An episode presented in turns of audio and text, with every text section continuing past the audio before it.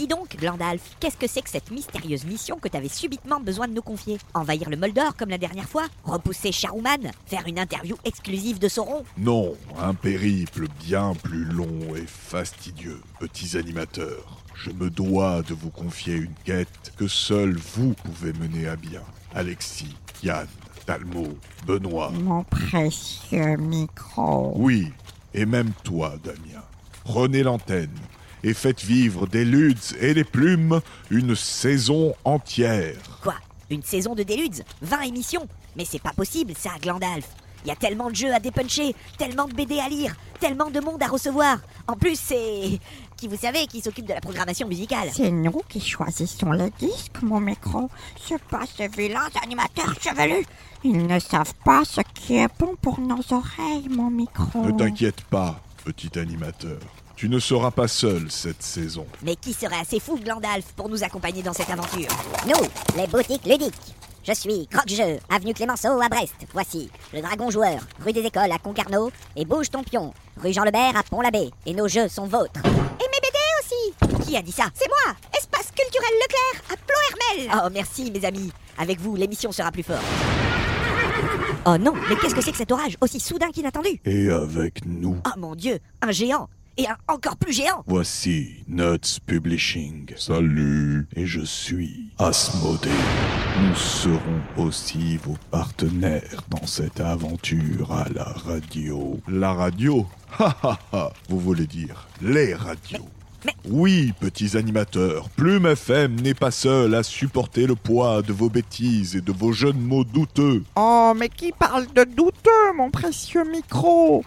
Si vous voulez douter, j'ai fait douter à la menthe pour les gentils animateurs chevelus de l'émission. Ah ouais, douteux comme ça, je compatis. Oui, le Morbihan entendra ça, mais aussi la Loire-Atlantique, le Finistère avec Radio Évasion, la région parisienne avec BLP, la Gironde avec RIG et la Haute-Loire avec FM 43. Ah, encore un nouvel ami Entre ici, comme dans un Jean Moulin Euh, salut les gars, je vous dérange pas Non, mon ami, que puis-je faire pour toi? Euh, Juste vous dire que l'émission a commencé depuis deux minutes, donc ça serait bien d'arrêter de jouer au Seigneur des Grumeaux et de lancer le générique. Tu veux jouer avec moi? Oh non Le je pense que je les ai lancés. Le je pense? Qu'est-ce que tu veux dire? Des ludes Des ludes et des plumes. et des plumes. La seule émission radioludique qu'on écoute jouer. Et toi, à quoi tu joues? Et toi, à quoi tu joues? Bonsoir et bienvenue dans Des Luttes et des Plumes. On est ensemble pour deux heures, deux heures de discussion et papotage divers. hein. Vous avez l'habitude maintenant. À côté de moi pour m'accompagner pendant ces deux heures, eh bien j'ai la chance d'avoir euh, Talmo. Ça va bien? Ça va super bien, Alex. Merci. Et vous Et, et vous Et Ça va bien, vous Oui, ça va. Je- nous, nous allons très bien. Et oui, vous tout à fait. Et vous surtout. Nous oui. espérons que vous allez bien aussi. Talmo qui ce soir, normalement, j'ai prévu dans le déroulé euh, de la place pour que tu puisses euh, faire ton quiz puisqu'il a, Bon. il a été squeezé plusieurs il fois. a été squeezé. Il a pris la poussière un petit peu, mais je l'ai, mais je l'ai là sous le coude. Parfait. De l'autre côté, euh, à ma gauche, il y a Yann. Ça va Yann? Bonsoir Alex, bonsoir à tous. Ouais, ça va très bien. Euh, bah, ce soir, je viens en tant que juste participant, soutien de, de l'équipe. Très bien. J'ai pas de Mais chronique pour ce soir. Mais c'est déjà, c'est c'est déjà pas mal. Et à tes côtés, euh, celui euh, que vous voyez euh, peut-être euh, su- sur le coin, un petit peu dans le fond, qu'on met, qu'on met toujours un peu au loin, le cancre, celui qui est dans le fond de la classe près du radiateur, c'est Damien. Ça va Damien? Ça va, ça va. J'ai droit à un fauteuil avec un dossier, donc je vais être avachi, mais comme je suis jamais avachi dans le fond, je suis toujours avachi vers l'avant. Et en plus, euh, j'ai mal de gorge, donc je vais parler tout doucement et je vais pas dire trop de bêtises. Je vais devoir peser mes mots, ou alors je ne dirai pas de choses intelligentes, je ne dirai que des bêtises peut-être. Enfin voilà, j'ai un quota de, un quota de mots à, à respecter. à respecter. Mais ne croyez pas que vous allez vous en tirer à si bon compte parce que de toute façon, Damien a la main mise sur la page Facebook et dès que vous allez intervenir, là par contre, il aura le verbe facile puisqu'il devra utiliser ses doigts. Ce soir, c'est une émission un petit peu particulière. On a changé. euh, C'est c'est pas une contrepétrie, là, le verbe facile pour utiliser ses doigts. on peut, on va chercher. Chercher. On va chercher que ce qu'on peut en faire. Mais ce soir, on devait normalement recevoir euh, Tony Chanclot dans l'émission en tant qu'invité pour euh, parler de, de Magna. Et puis, eh ben, malheureusement, les, les choses ont, ont différé euh, pour, pour lui. Mais on va le retrouver tout à l'heure grâce à la magie du téléphone. On va l'appeler pour pouvoir discuter quand même. La technologie, c'est ça. quand même Maintenant que nous avons accès à ce genre de choses, pourquoi s'en priver, n'est-ce pas? Mais juste avant, juste avant, euh, quelque chose qui ne change pas, c'est qu'on va faire un jeu en direct ce soir. C'est le jeu Casino Popular, un jeu qu'on a la chance d'avoir grâce à nos partenaires. hein. Je le rappelle, cette année, on en a trois des partenaires jeux euh, Croque Jeu, Le Dragon Joueur et Bouge Ton Pion, grâce à qui on peut vous présenter euh, des jeux antennes. Avant de venir vous expliquer un petit peu plus en détail les jeux et vous parler euh, eh ben, de qui l'a fait, on va d'abord l'écouter parce que nous, on a eu la chance d'aller à la rencontre de, de Monsieur Despalières il y a peu de temps et on l'a rencontré et il nous a parlé justement un petit peu de Casino Popular. Mafia des Cuba était dans le casino des riches. Et là, ça s'appelle le Casino Populaire. Le Casino Populaire, c'est la petite baraque qui est accolée dans la cour pour le peuple. Casino Populaire. Pourquoi? Bah, D'abord, tu as les chauffeurs de taxi qui ont amené les clients et qui peuvent aller dépenser leurs sous. Et puis, on pourra rappeler plus vite pour ramener les clients. Et puis, bah, tu as les, chanteurs et les musiciens qui viennent dépenser leur pognon. Et tu as toute une faune de mini-mafia locale un peu sujette à l'autre mafia. Donc, en fait, c'est ta mafia des Cuba. Et ça, c'est le petit casino bouclard. Il y a une histoire de simplicité du jeu qui n'a plus besoin de tout ça. Il faut savoir qu'il n'y a pas de meneur de jeu dans Casino Popular, contrairement à Mafia des Cuba. Donc il n'y a pas ce rôle du parrain, etc., qui va interroger les gens. Les gens vont jouer seuls. Alors la difficulté, c'est qu'il faut se mettre dans l'ambiance seul, et il n'y aura pas un- quelqu'un qui va vous relancer. C'est pour ça que c'est pour des joueurs plus confirmés. Donc son défaut, c'est qu'il n'a pas tout ce côté jouet qu'avait Mafia, mais qui donnait un temps assez long pour choisir, etc. Alors la subtilité, c'est qu'il n'y a pas de meneur de jeu, mais il y a un composeur du jeu, qui est celui qui va choisir les personnages qu'on met. Vous avez des cartes qui vous donnent des conseils pour les premières parties, puis après vous improvisez. Et il doit le faire bien équilibré, parce que c'est lui qui va choisir en dernier les cartes. Et en général, s'il a favorisé un camp, les cartes qui va lui rester, c'est le camp le plus pourri. Le truc important dans Casino Popula, c'est de bien se rappeler les cartes qu'on a eues en main. Parce que si qu'on fasse semblant de ne pas s'en rappeler, ça fait partie du jeu. Mais si on s'en rappelle pas, le jeu est pas drôle. Alors pour les vieux comme moi, vous avez, vous avez le droit de photographier votre paquet de cartes euh, qui se rappelle pas bien, etc. On compose son jeu, on met une carte de plus qu'il y a de joueurs. À la fin, le dernier, il reprend deux cartes, il en garde une et il en met une sur la table face cachée. C'est un joueur. Donc le voleur, il est peut-être là. Mon voisin de gauche, il a le droit de regarder cette carte. Donc moi, je sais, et il y a toujours deux qui savent. Moi, je sais, et lui, il sait. Sauf qu'il peut mentir. Moi, je sais tout ce que j'ai mis, lui, il sait tout ce que j'ai mis aussi. Après, toi, tu as des données partielles. Et... je sais ce qui me restait, donc je sais Voilà. ce que Voilà. j'ai appris. Et, Et après, et après, on va tchatcher. Donc, pour Casino Popular, si on veut du role-playing, bah, il faut le mettre. L'intérêt de Casino Popular, en plus, c'est qu'il y a encore plus de camps différents. Voilà, grosse différence entre Casino Popular et Mafia et Loup-Garou. Et puis, bah, il y a des tas de rôles qui foutent le bordel, etc. Et en plus, on a tout de suite mis des personnages nouveaux, mais qu'on a mis dans un paquet à part en disant s'il vous plaît, les trois ou quatre premières parties, vous les, vous les jouez pas, parce que sinon, vous allez mal apprécier le jeu avant de rajouter du piment. rajouter de la difficulté sur. euh, Donc, plus dynamique. Ça veut dire plus tendu. Si c'est fini, on en refait une autre. Donc, on ne dépend pas du plaisir d'une seule partie, c'est des donnes. On enchaîne vite. Ceux qui veulent savoir qui a gagné, bah, ils marquent les points. Euh, moi, j'ai gagné, toi aussi, etc. Parce qu'on peut être plusieurs camps à gagner. L'intérêt de Mafia et donc de Casino Popular, c'était de petit à petit voir le profilage des joueurs, parce que la spécificité de ces jeux, c'est on choisit sa carte. Et donc, est-ce qu'il va changer? Est-ce qu'il va prendre le même type de rôle? Est-ce qu'il va revenir en arrière? Et d'accumuler les parties permet d'avoir un profil de personnage qui change, qui change pas, etc. Une façon de jouer. Et donc, si tu fais cinq parties et que tu vois qu'un mec il a pris fidèle à chaque fois, tu fais, bah, mon gaillard, toi, t'es classé, quoi.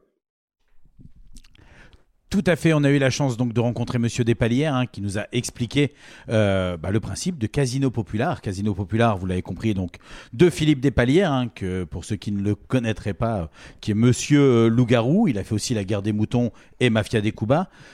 C'est également un jeu de Loïc Lamy. Il n'a pas fait que ça. Non, il n'a pas fait que ça, mais entre autres, quoi. Ouais. entre autres, on donne toujours une petite liste euh, non exhaustive.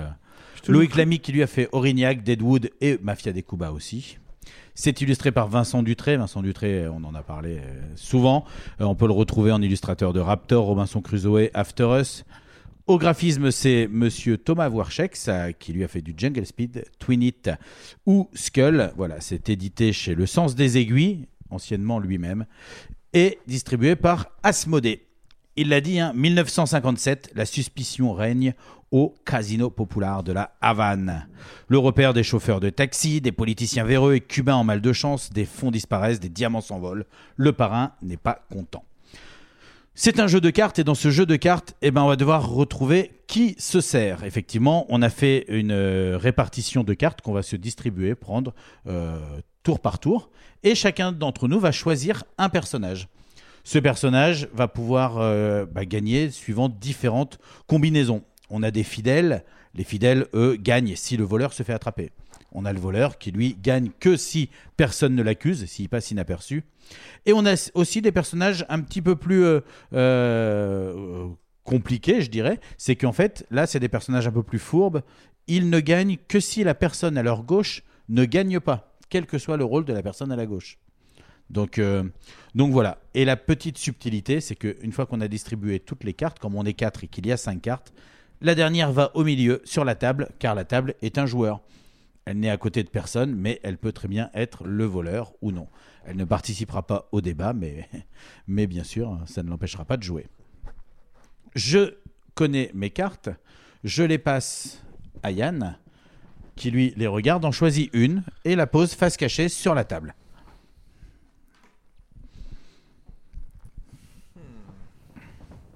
Et ensuite, tu passes à Damien. Ah ouais, de suite, tu prends celui-là, toi. D'accord. D'accord, non, mais c'est. Ah mais euh, je trouve ça intrusif que l'autre il voit ce que j'ai pris quoi. C'est vrai. Ah, je suis hyper mal à l'aise. Il faudrait qu'on joue tous dans le secret. Ouais.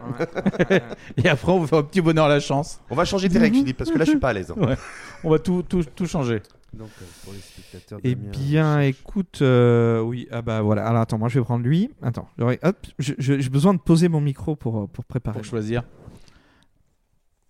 Et Damien euh, derrière. euh, avec Il mélange tout, mais il a raison, il a raison de mélanger parce que Yann se souvenait peut-être de l'ordre des cartes. Et il écarte. Ah, je me c'est- non c'est une bonne idée ça. Mais oui, mais Ah, c'est- une très bonne, très bonne tout- Tout vicieux sert se à ça. sur moi Il faut se souvenir de tout. Il faut se souvenir des cartes que tu as reçues en main. Euh, Le jeu. Eh bien, moi aussi, je vais mélanger parce que je n'ai aucune confiance. on sent qu'on est bien parti. Déjà, si on faisait un cast, tu vois, on serait plus dans Reservoir Dogs ou dans des moments où, tu sais, où tout le monde se regarde un peu. Hop. Euh, moi, je regarde ce qui reste. Ok, ok, ok. J'en choisis un. Et l'autre va aller sur la table. Mais je le montre à Yann. C'est-à-dire Ah, ok. que nous, on, Ah est, ouais. on, on est les deux. D'accord. Ah, mais attends, Ah. ça change tout ça change- Non, je rigole. À avoir cet indice. Vous, vous sachiez. Et là, donc, tout le monde a choisi. Ouais. Très bien. Maintenant, c'est de la discussion entre nous pour essayer de trouver le voleur ou non. Là, on a fait une, une- une mise en place basique. hein. C'est-à-dire qu'il y a des personnages plus avancés, il y a des personnages qui vont pouvoir scorer différemment. Mais, euh, mais entre nous, moi, je sais que quand j'ai récupéré le paquet de cartes, par exemple, à la fin, le voleur n'y était pas. Donc forcément, l'un de vous l'a pris. L'un de nous l'a Oui. pris. T'es sûr de toi? Ah, je suis sûr de Oh moi. là Moi, je, je- j'en mets ma main, ma main au feu. Euh, D'ailleurs, est-ce que, toi, si tu l'as vu, toi moi, je, je confirme quel- aussi. Je l'ai, je l'ai- Il, il alors, était quelle couleur le-. La carte du Ouais. voleur, Je l'ai pas vu couleur revenir. La carte du voleur est rouge. Ah, tu vois, alors En que fait, moi, je n'en savais rien. Quel élément de preuve tu peux amener Eh bien, que moi, je dis que quand j'ai récupéré les cartes, il n'y avait plus de, de voleurs dedans. Ouais. Là, on doit te croire. Par Je contre. parle de Bah, preuves. Faut te croire là sur parole. Bah, c'est ça. Moi, la carte que je t'ai montrée à la fin, Mm. c'était pas un voleur. Donc, le voleur avait bien disparu, on est d'accord. On est d'accord. Mhm. Tu es sûr, Yann, que le voleur avait disparu? Ouais, ouais, je suis sûr. ouais. Hmm. Moi, je suis sûr qu'il est soit là, soit là, ou peut-être là encore. Mais, euh, mais il est pas là. C'est pas sûr. la table. Vrai? Ah oui, il est pas là, non, ça c'est certain. Toi, tu, toi tu, tu avais encore le voleur dans, dans- dans ton jeu quand tu l'as reçu? Bah écoute, si tu dis que c'est rouge, déjà j'ai aucune preuve. Parce que tu es le seul à avoir lu la règle. Donc déjà, je ne te crois pas. Euh, Je- je ne répondrai qu'en présence de Moi, il y avait qu'une carte de chaque couleur. De toute façon, il restait quatre cartes, une de chaque couleur. Donc je dirais que euh, le voleur devait y être forcément. Mais, mais, mais, mais donc c'est. Vous êtes très confus, c'est terrible. Je- alors, Ah, mais Vous complètement. pouvez parler clairement l'un comme l'autre. hein. Et toi, t'as le mot. C'est- Et toi, t'as le mot. Tu l'as vu le voleur? Moi, c'est le mélange euh, de l'hypnose. moi, j'ai vu, le voleur passer, bien sûr. C'est pour ça que je dis tout est très, très, très confus dans euh, ce que me racontent euh, les deux acolytes là. Donc, euh, Damien n'était n'est- n'était Mais- pas sûr de l'avoir vu. Dans- Toi, dans- tu dis que tu l'as vu. Dans l'idée, sûr. on est tous braqués sur le voleur. C'est ça, c'est ça le. En fait, d- le but, c'est normalement de trouver le, le ou les voleurs, suivant le nombre de joueurs. Si l'on est un personnage blanc, un homme de main, il faut qu'on trouve le voleur. Si on est le voleur, il faut passer inaperçu. Non, mais ce, ce que je veux dire, c'est que on pourrait orienter Ah oui. Ah, la conversation sur une autre couleur et si on en déduit, si on est sûr de la couleur d'autres joueurs, dire bon ben le voleur, je l'ai vu passer. Si je suis sûr que t'étais d'autres couleurs, ben ça veut dire que c'était toi forcément ou c'est la table forcément. C'est ça. On n'est pas obligé d'orienter vers le voleur uniquement. Quoi. Ah On peut- non, ah non, complètement pas. Complètement C'est pas. juste que ça Le personnage blanc n'est pas le voleur Non. Avait Alors, t'es quoi comme personnage, toi moi, je trouvais. Hein Tu es quoi comme personnage? Bah je sais pas, t'es quoi toi? Moi, je suis un, moi, je suis un fidèle, moi. Ah. Moi, je suis un fidèle. Alors, toi, t'es quoi comme Donc, personnage? les s'il te fidèles, c'est- Non, t'as pas dit qu'est-ce que tu fais dans la vie. T'es infidèle, oui, mais mais en personnage, t'es Ah, un ah homme oui. de main, quoi. Un, homme de main. ah c'est oui. ça. C'est ça. Et alors, toi, tu es quoi, toi? Ben, Moi également. Homme de main, homme de main. Qu'est-ce que tu es? Homme de J'ai main. une carte verte, moi. D'accord. Je sais plus ce que c'est, j'ai pas compris. C'est, Je, je suis euh, désolé. je suis désolé. C'est ceux qui doivent faire perdre celui qui est à sa gauche. Et toi, C'est Alexis, ça. tu Ah es oui, c'est ça. Donc faut que je fasse perdre. Moi aussi, je Alexis. suis une carte verte. Oh, c'est pas vrai. aussi, tu es une C'est carte pas vrai, menteur. Mais oui. Et comment tu peux en être sûr? Mais parce que il faut qu'il perde. moi, moi, moi, je sais que quand j'ai reçu le paquet de cartes, j'avais deux cartes vertes en main. Ouais. Une pour moi, une que, j'ai posée sur la table. T'as donné deux cartes vertes? On a droit à combien de dommages collatéraux? En tant qu'homme de main Euh... Je trouve que je pose des questions simples, vous avez du mal à répondre. Ouais. Non, bien sûr que non. Je peux pas avoir donné de carte verte. Tu sais bien que non. Hum. Ah Tu Donc, t'as donné une carte non. rouge. La Il y a- carte rouge, elle est. Il y a que deux cartes vertes en jeu, hein. deux vertes, Et toi, deux blancs, qui restait une en rouge. fait à la fin? C'est ça moi qui m'intéresse. Est-ce que c'est toi qui as vu la dernière dernière carte? Bah, il n'y avait pas le voleur, Alors, ça sûr. non non mais c'était quoi exactement? C'était une carte verte. Une carte. Donc là, il y a une carte verte de trop dans le jeu. T'as mal distribué le jeu, peut-être. Non, non, non, non, je pense pas, je pense pas, je pense pas. Moi, il y avait toutes les cinq. pense hein. Quand, quand le paquet passe à peut-être- des moments, il y avait les cinq c'est- cartes c'est- vertes. À ma gauche qui mérite que de perdre. fourbe. Donc là, on a fait des tours de table, on a commencé à, à discuter, à essayer de trouver un peu. On a des suspicions, plus ou moins, hop, Mm. des doutes ou pas, ou on a des affinités. Mais à un moment donné, il va falloir trancher. Sais, il va falloir faire attention à 3, 1, 2, 3, et on pointe du doigt celui qu'on pense être le voleur. Et puis à, à partir de là, chacun va révéler son, C'est son bon, rôle. fait mon choix. Et si, si le voleur est accusé, euh, voilà, après les, les gens gagneront ou non, suivant leur rôle et Ah. suivant ce qu'il se passe. Tu penses à qui? Je Ah, pense- mais on n'a pas le se- le, le choix se fait euh, après de façon secrète. D'accord, ok. Non. Mais si tu devais penser à un voleur, tu penserais à qui? Eh ben, je penserais, moi, peut-être que ce serait Talmo. Oh, J'ai Ouais. bien compris. Moi, je vais voter pour Damien. Non, non, non, c'est pas une bonne J'ai idée. bien compris vu comment Talmo, tu me regardes avec insistance. Mais moi, Non, qui et qui vote c'est- pour moi Ah ouais, non, c'est pas une bonne idée. Parce que Talmo, il a bien Ouais. hésité sur une question simple et Mm. il faudrait que Alexis perde Ouf. pour que Talmo gagne. Mm. S'il est vraiment une carte verte. Ah, Ah bah à sa si je suis gauche. voleur, euh, pas- j'ai pas. Ça n'a pas de Et sens. toi, tu euh, dirais ce que c'est qui, dis. toi? Non, Hmm non, non, on va faire un, deux, trois, hein, de toute façon. Moi, je dis que c'est pas moi. Ok, donc c'est lui. Tu peux pas, tu peux pas. Yann, Moi, je dis que c'est Talbot aussi. Yann, tu peux ok, pas je vote dire Alexis. que j'ai- il faut que Alexis perde pour moi si tu dis en même Moi, je dis que le Talmo, en fait. Non, Alexis, Il a vraiment une carte verte. Non, Il veut que je perde. Tu es un homme de main, je suis un homme un de main. Donc, il faut que le voleur perde. Mm. Donc il faut qu'on trouve le voleur. Talmo, si tu étais le voleur, tu t'en foutais. Si tu as un verre, tu as intérêt à faire perdre celui qui est à ta gauche. Ouais. Donc on peut tous voter En pour plus, Alexis. D'autant que je suis sûr qu'il est euh, À 3, voleur. à 3 on Non, vote. attends. 1, Non, non, parce que si on vote pour Alexis, deux, justement. oui. 3. Vous avez tous voté pour moi. Maintenant, on va pouvoir révéler. avoir la fin de ta phrase parce que c'était un dénouement important. Non, parce que je voyais non, bien que très c'était. bien, très bien. Mais on patauge. Mais oui, mais, mais, Allez, mais en fait, on, sa- on savait bien, on, on fait Ah. exprès de patauger. Le alors, voleur, le, voleur, c'était Talmo. Mais, mais effectivement, quand je voyais que vos doutes commençaient à aller vers lui et que vous alliez gagner, moi j'avais tout intérêt à ce que tu perdes. Mais oui, si tu perdais, ça. du coup c'est moi qui gagne. C'est ça. Eh oui. Donc on se partage la victoire puisque Talmo n'a pas été accusé, il gagne. Je gagne également puisque la personne à ma gauche n'a pas gagné. Donc tu perds et fallu tu perds. qu'il soit. Si par exemple il y avait un qui avait voté pour Talmo, Oui. mais euh, il est Ah bah. accusé que d'une personne, il Et- perd quand même? Oui, le voleur est trouvé, il perd, les hommes de main l'emportent. Et donc, du Mmh, coup, moi, je perds aussi puisque tu gagnes par. euh, même Mmh. si Damien avait été le seul. C'est pour ça qu'à la fin, j'ai brusqué un petit peu parce que je voyais bien que dans la Ah. discussion, vous alliez vous mettre d'accord. Ah oui, d'accord, ok. Il a... Oui, parce que en fait, je voulais voter pour. Vous euh, allez gagner alors non. C'est je ça, alors que dit, on y va. Il avait intérêt à Radiogénique. ce que euh, s'il était vert. Oui, en fait, en fait, Il voilà, il, perde. il voulait nous faire perdre pas parce ce qu'il était voleur, mais parce qu'il Il était vert. ce. Et il faut qu'on soit et que tu étais à ta Mais gauche. c'est exactement ce oui, qu'était en train de dire Damien. C'était attention s'il dit ça et que effectivement et alors voilà là là on était que 4 c'est la configuration minimum du jeu. On peut y jouer à beaucoup plus et il y a des bordel, hein. personnages voilà il y a des personnages qui vont rentrer en ligne de compte. On va avoir des avocats qui peuvent retourner leur veste. On a des choses et, et on retrouve donc tout le tout- toute la discussion avec un simple jeu de cartes. Les les, les illustrations sont quand même très très jolies. hein, c'est Vincent Dutré donc euh, et la petite subtilité sur les cartes, si vous les voyez, c'est qu'en fait, elles sont, alors pas recto verso, mais elles sont réversibles. C'est-à-dire que tous les personnages sont féminins, masculins. Comme et on jeu. peut Ah, choisir ce- le, le personnage que l'on veut ou que ou qu'on souhaite euh, avoir en main. Voilà, c'est plutôt bien pensé. Casino Popular, le jeu qui vient remplacer un petit peu Mafia des Cuba sans la grosse boîte et sans tout le matériel, donc beaucoup plus rapide et beaucoup plus fluide, euh, mais avec euh, la même énergie, on, on- on s'en rend compte. Euh, Jusqu'à 10 joueurs quand même. Ouais.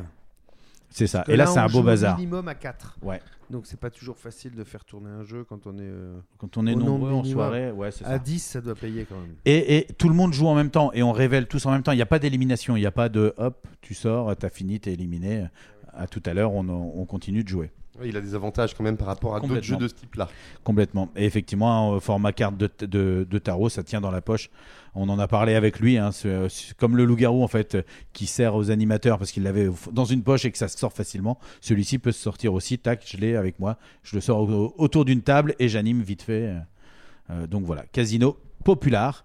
Il est maintenant temps de faire la première pause musicale euh, de l'émission pendant laquelle on va passer notre premier coup de fil. On a bien joué dans Deluxe. Et tout de suite, C'est l'heure de passer un coup de fil.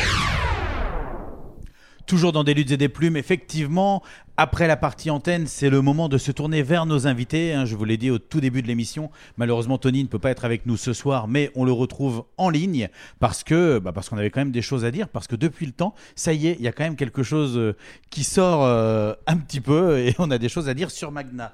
Bonsoir Tony, ça va bien? Oui, bonsoir à tous. C'est cool de vous avoir. Ouais, bah c'est cool aussi de, de t'avoir et surtout dans ces conditions-là parce que c'est vrai qu'on a eu l'occasion de discuter plusieurs fois. Tu es venu plusieurs fois dans l'émission euh, nous présenter euh, le projet Magna qui à l'époque était un projet. On y a même joué ici à, l'antenne. Mais depuis, ça y est, euh, le projet a pris forme puisque on l'avait dit et répété, il allait être édité chez les Douze Singes. Mais là, le projet est lancé en participatif. Je crois même qu'il est déjà financé. Est-ce que tu peux nous, nous resituer un petit peu et nous dire de quand date la création de Magna? Oui, la création de Magna, la première, euh, toute première session qui a, qui a donné vie à Magna, c'était en 2005, en mai 2005. Euh, une impro, comme ça, avec des, avec des amis. Ça faisait longtemps que je m'étais pas remis au jeu de rôle. Ils m'avaient proposé de, de me lancer. On avait joué 9, heures euh, en deux gros scénarios improvisés, tout à l'improvisation.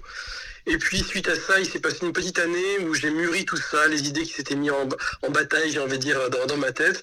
Et je me suis dit que maintenant il y avait quelque chose, il y avait euh, de l'impro, il y avait un truc qui était né. Et, euh, puis ça a donné vie à, une première saison que j'ai jouée. Je parle de saison parce que ça ressemble un peu à une série. Euh, une première saison qui a, qui a, qui a mené mes, joueurs euh, euh, vers, euh, vers un point en particulier. Puis ensuite ils m'ont demandé de continuer. Puis il y a une deuxième saison, une troisième, une quatrième saison. C'était en 2006, donc on a commencé et il joue encore, c'est dire. c'est ceux qui sont là à l'origine en fait, euh, ceux- Exactement. ceux, qui connaissent le plus euh, le plus l'histoire. Est-ce que quand tu parlais de, de saison en fait, est-ce qu'au démarrage dès la première saison, quand tu as remis les idées un peu en, place, est-ce que tu savais déjà où tu allais de façon globale, ou est-ce que les, saisons, les idées sont venues un petit peu au fur et à mesure? En fait, non, non, j'avais pas du tout prévu de faire des saisons. J'avais, j'avais dans l'idée d'avoir des secrets et que les secrets, ils les découvriraient pas tout de suite. Donc, au départ, j'ai euh, fait une aventure. Euh, c'est une boucle temporelle. Ça veut dire que, euh, un peu comme dans Edge of Tomorrow ou Le jour de la marmotte, les personnages sont bloqués dans la même journée temporelle. Avec la petite différence quand même, c'est qu'ils ont la possibilité, à la fin, c'est pas qu'ils ont la possibilité, c'est qu'à la fin de la boucle, ils restent à leur place pour le début de la boucle suivante, alors que tout se réinitialise. Donc ça offre des possibilités en jeu. Euh, et une fois que cette boucle est arrivée à, à son terme, euh, les joueurs ont voulu continuer. Moi, je m'étais laissé des portes ouvertes un peu partout, des tiroirs, on pourrait dire, ouverts, dans lesquels il y avait des secrets. Et je m'étais dit, là, je l'ai pas expliqué, ça, je l'ai pas expliqué, etc. Donc, euh, comme je le fais souvent quand j'écris, euh, je me suis servi de certains tiroirs pour créer quelque chose de neuf, mais pour autant, j'ai réouvert de nouveaux tiroirs. Et en fait, saison après saison, je venais apporter des réponses tant- tout en, euh, en provoquant de nouvelles euh, questionnements, de nouvelles interrogations. Et, euh, en fait, au final, alors que l'action se termine et que se clôt une, une aventure, il y a un- un- une toile de fond qui est toujours insatisfaisante pour les, pour les joueurs qui ont besoin de savoir. Et donc, on a continué. Et en fait, c'est à partir de la troisième saison que je me suis dit, OK, là, j'ai un arc narratif, il faut que je le termine. Et après, j'envisagerais bien de faire ci, de faire ça, et d'amener le tout vers une finalité. Donc, c'est à partir de la saison 2 ou 3 que j'ai commencé à entrevoir la, la forme globale que ça pourrait avoir. ouais. Et, et là, actuellement, au niveau de, de- de- dans ton esprit, on va dire, est-ce que c'est un univers fini ou est-ce que c'est un univers qui peut encore être en, en expansion en fait? Est-ce que tu continues à créer des choses dedans ou est-ce que tu penses que tu, que tu le maîtrises à peu près parfaitement? Bah, j'ai quatre tables qui sont passées euh, par euh, les six saisons là, qui sont proposées en financement participatif. Euh, pour autant, la table la plus ancienne, elle est en train de jouer la suite en fait. Donc, euh, euh, comme le, principe de Magna, c'est quand même de partir de nos, euh, de nos mythes et légendes et de leur donner corps en fait en expliquant ce qui peut laisser cette trace de légende parmi nous. Donc d'aller chercher, de creuser un peu pour aller chercher ce secret, bah, ça donne l'opportunité de le faire pour tous les secrets qui existent dans notre monde. Alors j'ai été chercher du côté du roi Arthur, j'ai été chercher du côté du Graal, j'ai été chercher du côté de l'Atlantide, j'ai été chercher plein de choses en fait. Et euh, le manuscrit de Voynich aussi. Et puis finalement, je me suis dit, euh, pour- après la saison 6, comme les joueurs voulaient continuer, bah, qu'est-ce que je vais faire? Et puis euh, bah, j'ai cherché parmi les grandes créatures, les dragons. Je me suis dit, tiens, je pourrais euh, euh, créer tout un pan d'histoire sur les dragons. Et puis et ensuite les démons. Et, donc euh, bah, on continue, on creuse. Est-ce que euh, tu réinventes les mythes ou est-ce que tu euh, vas te documenter sur euh, ces mythes et utiliser ce que l'on connaît aujourd'hui de ces mythes-là? Ou est-ce que toi, tu rapportes quelque chose de nouveau à, à ces mythes? Le principe, c'est vraiment d'apporter quelque chose de nouveau, de façon à quand même à ce que quand on n'est pas au courant des secrets, euh, le mythe soit exactement celui qu'on lui connaît. Donc par exemple, je ne vais pas dévoiler de grands secrets, mais pour le, principe du roi Arthur, il me fallait quand même un individu. Si on, alors je, me suis documenté, mais je suis pas non, plus devenu un, un expert dans chacun des sujets, mais Arthur, je suis parti du principe que euh, on n'est pas trop sûr de son existence, que plusieurs personnes ont pu avoir ce, ce titre et que les récits euh, ont finalement construit un personnage autour de ça. Euh, il est connu pour avoir une épée, on lui a prêté une épée, en tout cas la, la- la possession d'une épée, une table ronde, des chevaliers qui le servaient, avec tout le mythe qui va autour d'eux. Et je me suis dit, tiens, comment, qu'est-ce qu'il peut y avoir dans mon univers à moi qui explique que cet individu ne soit pas vraiment facile à localiser dans le temps, euh, qu'il soit à certaines époques, mais finalement, si on devait y avoir une seule personne, il aurait vécu beaucoup trop longtemps pour un seul homme. Euh, Qu'est-ce qui pourrait faire qu'il a cette épée? Qu'est-ce que cette épée pourrait avoir de magique, entre guillemets? Et je me suis dit, bah moi j'ai ça, j'ai ça, j'ai ça, ça pourrait expliquer, et si j'en faisais ça? Et l'idée, c'est vraiment que euh, quand on découvre la vérité, on se dit ah ouais, c'est normal que ce qui transparaît de cette vérité, bah, c'est ce que nous on connaît en fait. Et du coup, au niveau de l'univers, quand on quand on joue, est-ce que c'est dans un monde contemporain avec vraiment ce qu'on connaît de maintenant, ou est-ce que c'est transposable euh, et que c'est un univers qui peut être fait euh, dans n'importe quelle période?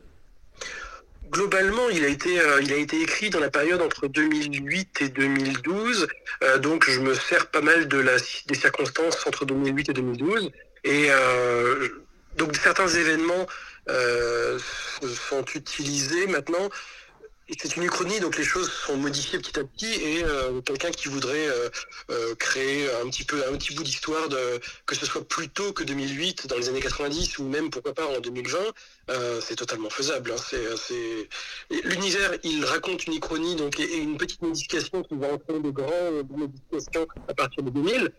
Mais, euh, mais finalement, euh, n'importe qui peut passer un, bout d'histoire où il le veut, ou quand il le veut.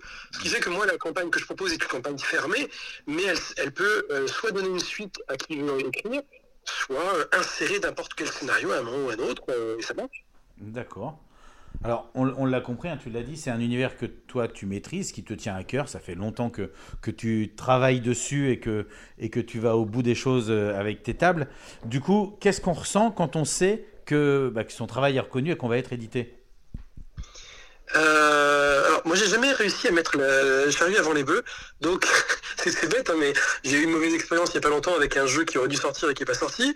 Oui, le financement participatif a été lancé. Oui, on a le, dépassé le seuil qui permet l'édition. Euh, pour autant, le financement participatif va nous permettre d'avoir des améliorations, que ce soit graphique ou quoi que ce soit. Eh ben, tant que je l'aurai pas entre les mains, je te cache pas que je, je ne suis pas certain de continuer à croire pour l'instant que, euh, que, que ça y est, il est édité, il est entre les mains d'autres euh, meneurs qui vont euh, faire vivre. Pourtant, euh, j'ai pas mal de retours de gens qui voudraient, et qui ont euh, sûrement produit et qui le recevront et qui le feront jouer, en tout cas je l'espère. Mais euh, je crois que je vais attendre de l'avoir entre les mains pour vraiment dire, euh, crier victoire et dire ouais, ça y est, ça y est, ça c'est. Ça y est, c'est- atteint, ouais. Alors, le financement se fait et l'édition va se faire avec l'aide euh, des 12 singes. euh, Comment ça s'est fait la, rencontre justement avec eux? Euh, bah, de façon pas commune, hein, parce que je les ai pas contactés, ils m'ont pas contacté. J'ai euh, bêtement fait du name dropping euh, sur Facebook en me disant tiens allez je mets ça. En fait à la base j'avais pas vraiment percuté sur le fait qu'ils allaient voir que je l'ai que je l'ai nommé. Je pensais que c'était simple. enfin, moi j'avais mis ça pour que les gens qui ne connaissaient pas aillent voir un peu ce qu'ils faisaient et me disent ah oui effectivement ça pourrait être cool. Et en fait c'est eux qui ont répondu euh, à mon message. Donc de suite à suite à ça on, s'est- on est rentré en contact. Je leur ai proposé le, peu que j'avais déjà écrit. On a commencé à envisager la suite et puis bah, très rapidement le contrat a été signé parce que ça les intéressait. Et, et puis depuis on est en travaux, euh, en travaux. On est en travail plutôt je devrais dire, mais, euh, mais ça fait 5 ans, ouais. 5 ans, j'avais demandé justement combien de temps a pris les- le travail d'écriture. euh, Euh, moi, je l'ai commencé il y a 6-7 ans. Euh, ils sont arrivés au moment où j'étais en train de le commencer et ça doit faire 4 ans et demi maintenant euh, qu'on a commencé à travailler. Alors, en plusieurs phases, il y a eu le, jeu- le monde qui a été d'abord euh, euh, construit, c'est un monde contemporain, mais pour autant, comme il y a beaucoup de secrets et beaucoup de choses, il y a différentes strates de, à explorer. Donc, il a fallu structurer cette chose-là et c'était pas facile. Puis, il a fallu euh, retravailler les règles parce qu'évidemment, les règles, elles sentaient un peu le moisi. Hein. Je te cache pas qu'un jeu qui a été inventé en 2006 quand on arrive en 2020, euh, bah, 14 ans dans le nez, il y a plein de choses qui se font maintenant et des choses qui se font plus.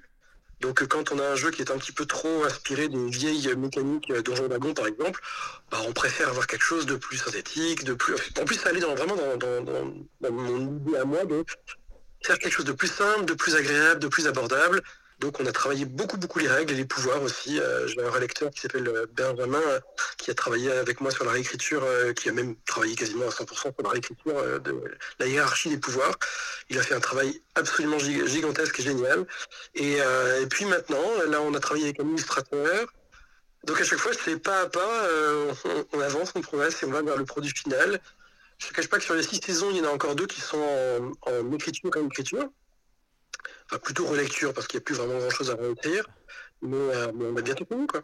Que- euh, à propos des règles, sans tout nous dévoiler, qu'est-ce que tu pourrais nous dire sur euh, les besoins que tu as eus? Qu'est-ce que tu as eu besoin d'émuler en fait avec les mécaniques de jeu sur un jeu qui est un jeu à secret hein, C'est c'est bien, Bien ça, Magna. Donc, qu'est-ce qu'il a, sur quoi est-ce que tu, tu- tu mets l'accent avec tes choix de règles?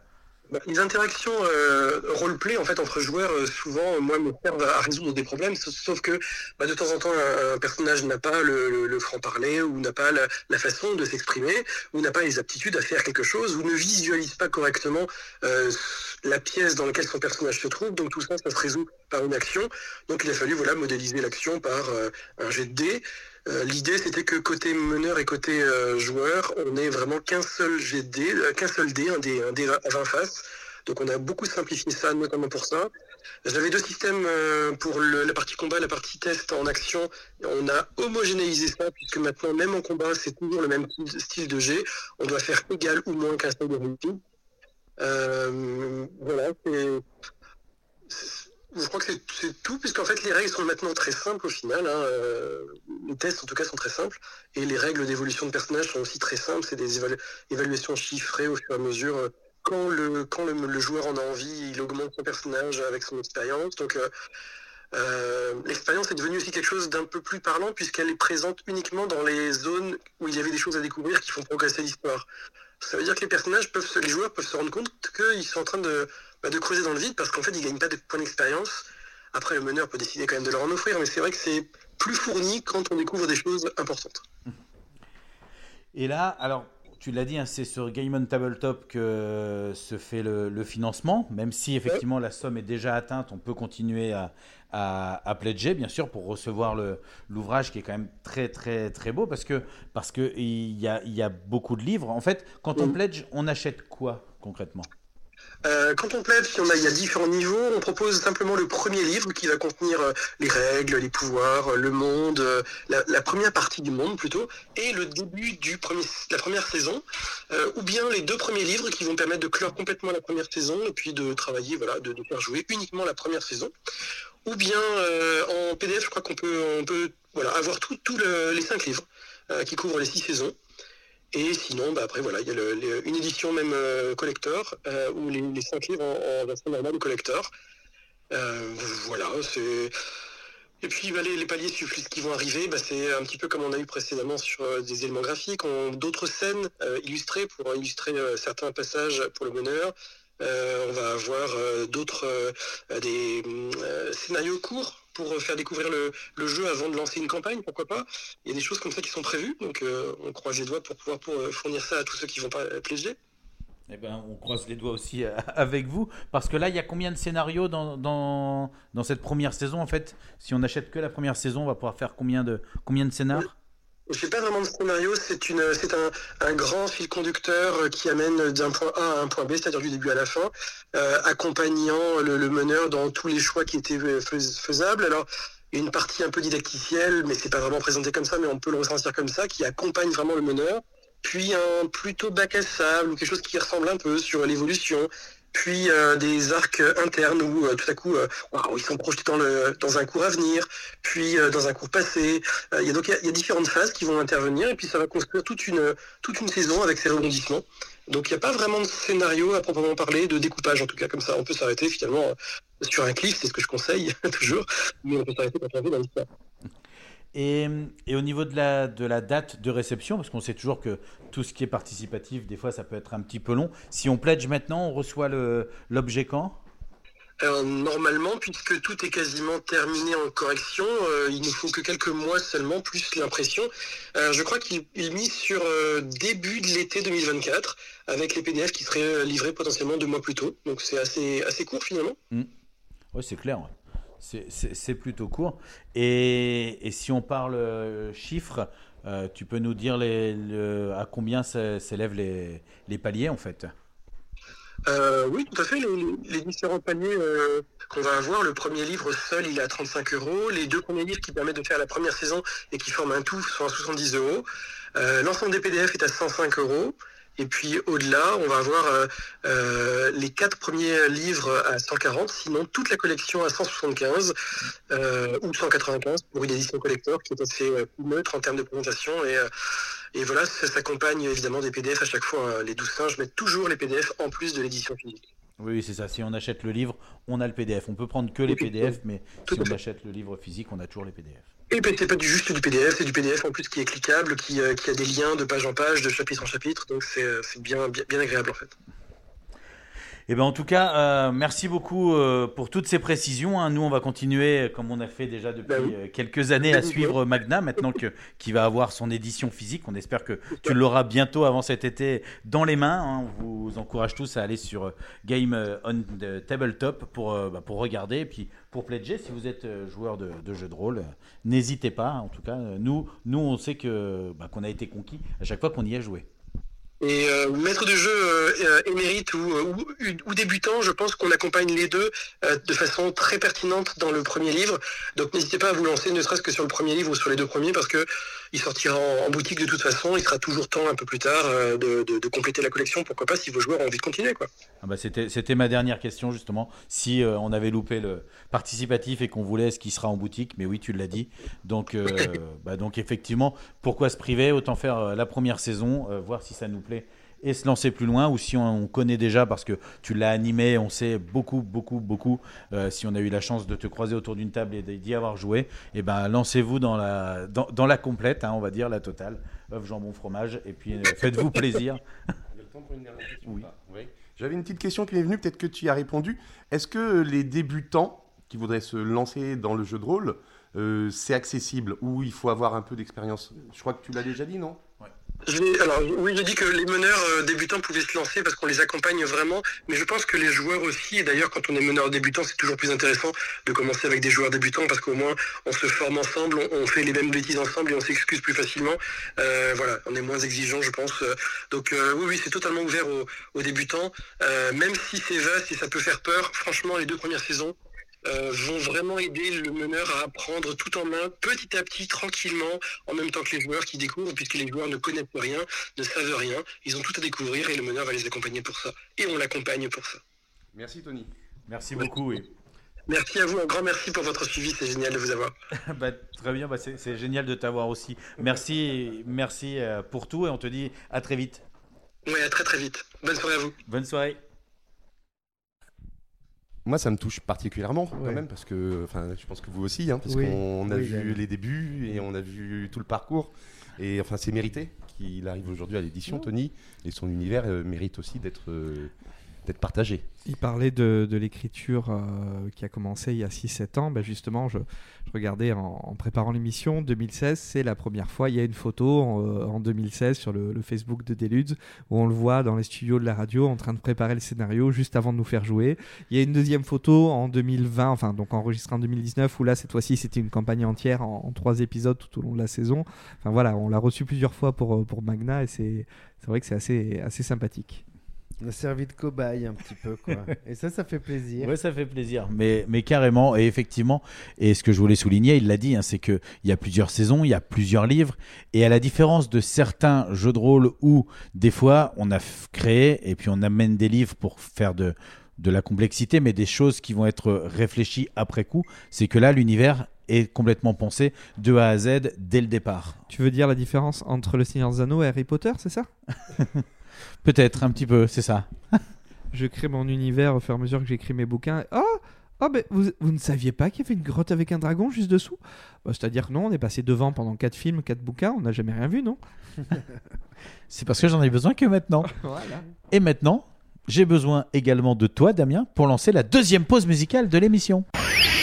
Déjà la moitié de l'émission dans Deludes et des plumes. Et tout de suite, C'est l'heure de passer un coup de fil. Toujours dans des luttes et des plumes, effectivement, on n'est pas tout à fait à la moitié de l'émission, mais je voulais expliquer. Ce soir, l'émission est un petit peu chamboulée parce que notre invité physique a été finalement au téléphone et qu'on a un deuxième coup de fil à passer ce soir. Le coup de fil qu'on va passer euh, maintenant, eh bien, on va le passer auprès de Chris pour nous parler d'Ocaluda. Ocaluda, on en a parlé euh, plutôt, souvent en ce moment dans l'émission, puisque avec Nathalie et Rémi ou avec la sortie du jeu, du jeu L'Enfeust, et ben là, on va aller s'intéresser un petit peu plus près justement à, la maison d'édition. Bonsoir Chris, ça va bien? Salut Alexis. Salut, salut. Justement, je, je- je- je disais là euh, en présentation qu'on allait parler un petit peu de, la, de Ocaluda avant d'en arriver sur, sur vos jeux et tout ça. Est-ce que euh, tu peux nous, nous dire de quand date la création d'Ocaluda Euh, ouais, j'ai pas préparé mes fiches, tu me poses une colle dans 5-6 ans, enfin, euh, de- 2017 je crois, et la création, euh, le lancement et la création, euh, une première structure et l'officielle est donc 2018, je crois, euh, la structure, la SAS au Caluda. Donc ça fait 5 ans, 5 ans, un peu plus de 5 ans. D'accord. Ouais, donc on avait commencé avec euh, Samsara, avec le financement participatif en fait, de Samsara. Ouais. Ouais, c'était votre premier jeu en fait. Et, et je voulais. je- je premier voulais-. Vas-y. Oui, oui, premier jeu. Non, non, je disais oui, oui, premier jeu on- pour, pour euh, avoir une chance de- de- de- d'apparaître dans le milieu du jeu. On a, on a, on s'est lancé à travers un financement participatif en fait. Voilà. Et, et- le but de ma question, en fait, c'est que je savais que vous n'étiez pas très vieux. Euh, Vous êtes, euh, pour l'instant, ce qu'on appelle, alors, sans être péjoratif, mais entre guillemets, une, une petite maison d'édition. Vous, vous êtes en train d'a- d'arriver et vous faites quand même parler de vous avec, euh, avec des jeux qui, qui en imposent. Mais quand euh, on est un petit éditeur, en fait, comment on peut en arriver à obtenir les droits de- bah, d'un univers comme l'Enfeust? Euh, Il y, a- un facteur euh, chance peut-être. Il y a un facteur euh, non, il y a un facteur passionné aussi. Il y a hum, quand on a peut-être c'est une anecdote qu'ont raconté Nathalie et Rémi, mais mais quand on est quand on a présenté en fait le, concept à Arleston et Tarquin, donc les, les créateurs de l'univers de Longfest, ils ont été euh, emballés parce que en fait c'était la première fois qu'on leur présentait un vrai jeu. Enfin, c'est c'est leur- c'est ce qu'ils ont dit. hein. Je, je reprends leurs paroles. Ils nous disent ah, pour une fois qu'on nous présente un vrai jeu, c'est pas péjoratif, mais effectivement jusque-là, je pense qu'ils avaient reçu des propositions de de, de, de- de plaquer leur licence sur sur quelque chose de déjà existant, ou, euh, un jeu de cette famille ou, ou autre, tu vois par exemple. Et donc là, ils étaient très très contents de d'avoir affaire à une vraie mécanique, une vraie originalité au niveau mécanique et, euh, une vraie euh, sensation de jeu euh, nouvelle et, vraiment spécifique à leur univers. Et je pense que c'est ce qui les a emballés. Du coup, après, ils ont été extrêmement conciliants aussi avec nous. Ils ont tenu compte du fait qu'on était qu'une petite maison d'édition, comme tu l'as dit, même sans être péjoratif, mais on n'a pas les moyens, c'est sûr, de- de- d'aller euh, jouer sur des sur des sur des licences trop trop onéreuses. De toute façon, hein, on ne pourra pas. Donc là, ils ont eu confiance dans notre euh, passion et dans notre qualité après euh, euh, développement du jeu euh, pour le rendre le plus agréable possible à jouer et qu'il ait son succès parce que ça, ça ne dépend pas en fait de la de la maison d'édition véritablement, ça dépend du public. De toute façon. Ça dépend du jeu en fait, c'est aussi de, de, Oui, de du la jeu, mécanique et de, de plein de choses. Et justement, alors, pas qu'il y ait, pas qu'il y ait des jeux qu'on veut qu'on veuille moins porter euh, que d'autres, mais quand on a quand on travaille sur un jeu à licence, est-ce qu'il y a un peu plus de pression que, que sur un autre jeu? Il y, a, un petit peu plus de pression puisqu'il y, y a ce qu'on appelle un ticket d'entrée dans, le, milieu de- de- des licences, c'est-à-dire qu'on a une somme à, avancer qui, qu'on n'a pas forcément dans, sur de- des concepts sans licence. Et euh, donc c'est la première petite pression. Deuxième pression, deuxième, euh, après je veux dire plutôt, euh, il n'y aurait pas vraiment de pression, enfin en tout cas on n'a pas sen- senti une pression puisque les... Euh, les licenceurs, donc euh, que ce soit Christophe Arleston ou Didier Tarquin, sont très euh, professionnels et très à l'écoute de ce que de notre euh, de, de- de ce que nous on sait faire. C'est-à-dire que c'est pas des éditeurs de jeux, donc ils nous ont laissé d'abord avancer dans notre dans le concept du jeu et dans le dans, dans les graphismes, etc. Et, ils ont suivi au fur et à mesure pour, contrôler qu'on ne fasse pas bien sûr n'importe quoi, mais ils ont suivi au fur et à mesure, ils ont été emballés et, contents des- de l'avancement et donc du coup ils ont euh, ils ont ils nous ont accompagnés tout de suite et donc on n'a pas eu de pression de, de leur côté.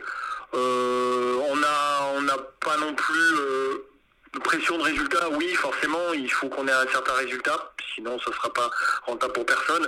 Mais euh, ça, ça, on a toujours cette pression. De toute façon, sur toute la, sur tous nos jeux, on fait pas des jeux juste pour faire des jeux, quoi.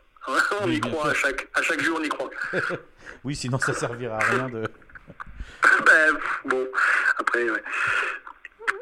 Et, et pour l'instant, euh, justement, alors tu l'as dit, hein, vous avez eu la chance euh, chacun de vous reposer, on va dire, sur les acquis des uns des autres. Ça veut dire que vous, vous aviez l'expérience d'un côté euh, d'Arleston et de Tarquin sur leur univers, qui pouvaient dire ça c'est bon, ça c'est pas bon. Et eux, ils avaient la chance d'avoir un éditeur de jeu, comme tu l'as dit, qui savait, connaissait son métier et qui pouvait dire mais ça c'est ça c'est c'est du jeu, c'est du gameplay et ça ça va plaire.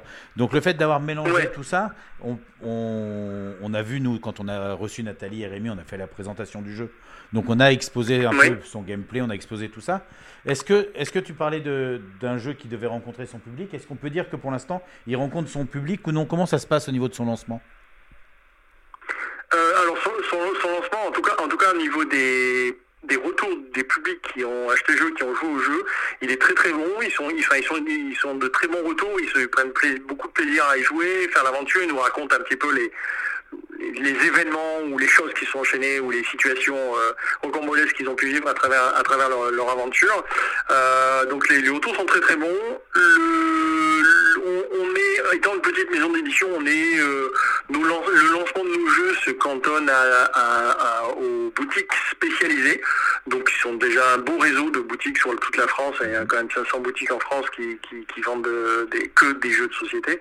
Et euh, donc euh, on est encore, euh, si tu veux, on est encore un petit peu souvent boudé au départ par les, structures un peu plus euh, commerciales, on va dire un peu plus importantes, qui, euh, qui viennent dans un second temps euh, découvrir nos, jeux. Ah oui, euh, la petite maison d'édition au Calida fait quand même, ah oui, ça, ça a l'air bien votre jeu. Donc du coup, voilà, ça vient toujours dans un second temps. Là, là, pour l'instant, on n'a pas accroché le, encore ce secteur-là, on va dire. Donc les, les- les- le jeu, bah, ça permet de, c'est en même temps une bonne chose puisque ça permet de faire vivre euh, vraiment toutes ces petites boutiques spécialisées euh, le plus longtemps possible, puisque s'il y a qu'elles qui peuvent aujourd'hui, euh, qui vendent aujourd'hui le jeu Langfest, donc ça permet à des gens qui entendent parler du jeu de, le chercher et de le trouver dans, une boutique dans laquelle peut-être ils seraient jamais rentrés. Donc ça c'est cool. Mais effectivement, on n'a- pas le- l'effet de masse pourrait que pourraient attendre d'autres maisons d'édition plus importantes et avec des licences plus onéreuses certainement. Et, justement, tu touches du coup un, un public euh, double, on va dire. Tu touches le public de joueurs qui connaît déjà les boutiques de jeux et qui va y aller parce que c'est un jeu. Et est-ce que ça permet aussi de toucher un public euh, de fans euh, et qui n'aurait pas forcément acheté un jeu de société, mais qui finalement du coup achète le produit et- Ouais, ouais. C'est alors c'est c'est a priori tout l'intérêt d'une licence. généralement, c'est d'aller chercher un public qui autre que le public euh, cible initial, oui, effectivement. Euh, ça, c'est pour ça qu'on, enfin, c'était pour nous une, part euh, très importante dans le développement du jeu. C'était de se dire, et c'est Nathalie euh, en a peut-être parlé, mais c'est pour ça qu'elle était restée neutre par rapport à l'univers de Langfest. Elle voulait absolument euh, que le jeu soit agréable à jouer, même si on ne connaît pas du tout l'univers de Langfest. Et donc on a vachement travaillé ça pour que le public de joueurs ou de non-joueurs, peu importe, hein, le public dit tiens j'ai envie d'essayer Langfest, je, pff, je sais pas ce que c'est, mais c'est joli, les dessins, etc. Comme un autre jeu, peu importe. Euh, c'est esthétique et, donc euh, il joue, il se régale et il peut faire l'aventure et découvrir un, un univers en fait tout simplement en faisant l'aventure. Et en même temps on voulait que le public euh, fan de Langfest, qui n'est pas forcément joueur, euh, voire pas du tout, c'est juste lecteur de bande dessinée, fan de l'univers, et qui se dit tiens, oh bah tiens, il y a un jeu, je vais essayer, et fallait surtout pas les faire peur avec un truc extrêmement compliqué et dans lequel il se perd au bout de trois pages de lecture. Donc c'est pour ça qu'on a créé ce, ce, tutoriel, en on va dire, qui permet en fait à ces non-joueurs initiaux de, de venir apprendre à jouer en jouant. Voilà, donc ils lisent juste la partie euh, tutoriel, ils font les, les mini-parties euh, tutoriel, qui, est déjà immersive dans l'histoire, qui est déjà intéressante à jouer, même pour des joueurs, et euh, mais qui apprend à jouer au fur et à mesure que on apprend les règles au fur et à mesure qu'on joue. Et ça c'est plus agréable bien sûr. Euh, c'est un peu moderne, on a un peu mixé avec l'univers du jeu vidéo qui, qui fonctionne comme ça depuis des années. Euh, si, voilà. Et donc, euh, quand on quand on prend un jeu vidéo, bah, on nous apprend à tourner la tête à droite, à gauche, à avancer. euh, voilà, bah, c'est pareil là. Euh, voilà, c'était l'idée. Donc, c'était vraiment, on a vraiment dé- développé le, jeu pour toucher les deux univers. Les joueurs qui prennent plaisir et fassent des aventures, etc., etc., et qui te suivent et des règles qu'ils aiment bien ajouter, se compliquer, etc., etc. Et puis, en même temps, accessible à tout, tout- toute personne et tout joueur de, de 8 ans. On a mis, mais il y a des joueurs qui sont plus, plus- des fois plus jeunes et qui peuvent très bien jouer, mais voilà, de- des, des familles ou des, juste des fans de bande dessinée. C'est suffisamment complexe pour plaire aux joueurs et, euh, et suffisamment facile pour ne pas euh, restreindre ceux qui voudraient juste découvrir. Quoi. C'est ça, c'est ça. Et puis la grande idée, effectivement, avec euh, avec Rémi euh, euh, Saunier, c'était de qu'il a créé une mini-aventure supplémentaire euh, au courant de l'été dernier pour pour présentation auprès des boutiques, des influenceurs, etc. Et, et en fait, on a mis d'ailleurs, vous avez l'exclusivité puisque normalement c'est ce soir, c'est en ligne. Euh, je pense qu'il y a encore un petit peu du, travail sur des détails, mais c'est du détail dans la, mise en page du, site internet. Mais vous avez accès euh, dès ce soir euh, à une aventure supplémentaire. C'est-à-dire que vous pouvez télécharger, aller sur notre site euh, okaluda.fr, euh, chercher la, la page Langfust. Là, vous avez aventure supplémentaire. Si vous avez déjà fait l'aventure de la boîte, que vous pouvez en faire plusieurs fois, c'est pas un souci. On peut refaire l'aventure plusieurs fois parce qu'il y a des fins alternatives et des, parcours alternatifs. Mais vous pouvez aussi maintenant aller télécharger une petite aventure euh, supplémentaire gratuitement, un PDF qu'il faudra soit imprimer, soit jouer sur euh, tablette, téléphone, ordinateur pour, pour la lire. En fait, c'est une mini-aventure qui va durer une heure ou deux. Vous pouvez jouer ce qui va jouer sur le plateau de l'avant-poste et de la et du gouffre et, euh, et qui fait partie de. On n'a pas besoin d'autre matériel en fait. Voilà, ça, et donc ça permet de d'avoir des nouvelles aventures, de rejouer au jeu avec une nouvelle aventure sans pour autant rien acheter de plus. Oui, c'est ça. Et comme disait Et donc voilà, que, que la, map, la map était grande. Pour l'instant, on n'en avait découvert qu'une partie. Et que peut-être, euh, si, si certains joueurs souhaitaient euh, s'approprier le, euh, un peu l'univers à titre personnel, quoi, que, que le champ était libre. Oui, oui. C'est ça qui nous reste un petit peu à peaufiner sur le site, mais effectivement, les, personnes vont pouvoir, après, enfin, télécharger cette aventure, ça c'est dès ce soir, euh, se lier à, un- relier un- comment on appelle ça, euh, rejoindre un Discord euh, sur Langfest où ils pourront faire des propositions d'aventures, des idées, voilà, discuter de ça. Et si des joueurs ont créé une petite aventure, ils pourront nous la proposer par ce biais-là et on la et on sélectionnera euh, les aventures qui sont intéressantes à- qu'on pourra mettre en ligne, qu'on pourra présenter, enfin qui seront présentables entre guillemets, qui seront jouables et présentables, et on les mettra à disposition bah, sur notre site euh, par la suite. Donc euh, du coup, ça permet quand même de, de faire vivre le jeu plus longtemps que juste que ce qu'il y a dans- déjà dans la boîte, qui est déjà euh, Qui est déjà assez conséquent. bien suffisant, mais bon. Oui, oui. Mais, mais justement, si jamais il y avait des, des gens qui, euh, qui, qui n'ont pas la fibre, euh, on va dire, artistique, scénaristique, et qui se disent à un moment donné, tiens, on a fini la boîte, est-ce que, même si on s'avance un petit peu, parce qu'on va lui laisser le temps à ce jeu de, de vivre sa vie et de trouver son public, mais, mais est-ce qu'au niveau des arrangements que vous avez déjà entre éditeurs, auteurs euh, et, on va dire, possesseurs de droits, est-ce qu'on pourrait éventuellement penser à d'éventuelles suites? Euh, oui, ça, ça- ça- bien sûr qu'on on a, on a fait exprès, quelque part de le préciser, que c'était possible, puisqu'on a, on a appelé le, la première boîte, elle s'appelle Langfust de 3, chapitre 1er, et Villain. Euh, donc effectivement, il y aura des suites. Alors déjà, il y aura des, mini-aventures, outre créées par le public, comme tu dis, des, des- des joueurs qui ont, qui ont des, des idées créatives euh, pourront nous en fournir et on, on les mettra à disposition en ligne. Mais nous, euh, régulièrement, je ne sais pas à quel rythme, on, en produira aussi, euh, qu'on pourra jouer toujours avec la même boîte, ce qui évitera euh, voilà, toute notion de- d'achat supplémentaire. Euh, après, dans le, dans le projet, effectivement, il y a euh, le chapitre 2. Donc ça, on a déjà un petit peu réfléchi, euh, discuté. euh, voilà, c'est c'est- des prémices, on va dire. Euh, bien sûr, on est obligé de, le- de le- de- de l'avoir anticipé en appelant la première boîte chapitre premier. Et après, il y a, y a peut-être des intermédiaires, justement, aussi avec des, des plateaux. Comme, comme l'a dit Rémi, l'île des Vilaines est assez grande, en fait, est très grande. Et on le voit sur la, la- la carte qui est sur le- la première page du livret d'aventure. Et donc, il y a des espaces qui n'ont pas encore été exploités euh, par la première boîte. Et on pourrait se contenter d'avoir un un add-on, hein, je dirais, à la première boîte, effectivement, avant qu'il y ait un chapitre second. Ouais, puisque l'idée c'est quand même qu'on puisse le plus, longtemps, le plus possible jouer avec la première boîte. Et même si par la suite il y avait un chapitre second, il n'est pas l'idée, c'est ne n'est pas, ça n'est pas de couper euh, enfin comment dire, de que le chapitre, que du coup le chapitre second ne joue plus au chapitre premier, mais plutôt de venir les embriquer les uns dans les autres ou trouver, tu vois ce que je veux Ouais, dire que y avoir voilà, un- que- une que- passerelle entre les deux, une petite continuité quand même. oui, voilà, une passerelle entre les deux et qu'on soit pas là, bon bah ok, celle-là j'ai j'ai fini, j'y rejouerai plus jamais. Non, non, non, l'idée c'est qu'il y ait du matériel qui se réutilise de la première boîte dans la deuxième, tu vois ce que, voilà, pour pas avoir à tout racheter à chaque fois, enfin ça c'est... Cette notion consumériste, euh, on est en train de, de- enfin on sait très bien voilà, qu'il faut quand même limiter les, les choses de toute façon, mais nous c'est important donc de voilà de, de- de faire les choses pro- proprement et, et bien dans, le- dans le temps. Eh ben, ça c'est plutôt bien, c'est tout à votre honneur. Même si on se doute que il faut quand même euh, produire parce qu'il faut vendre et tout ça. Et, et alors on a parlé pas mal de, de l'Enfeust, mais au Caluda, là vous avez eu la chance d'avoir une licence qui, qui parle à beaucoup de gens et à nous.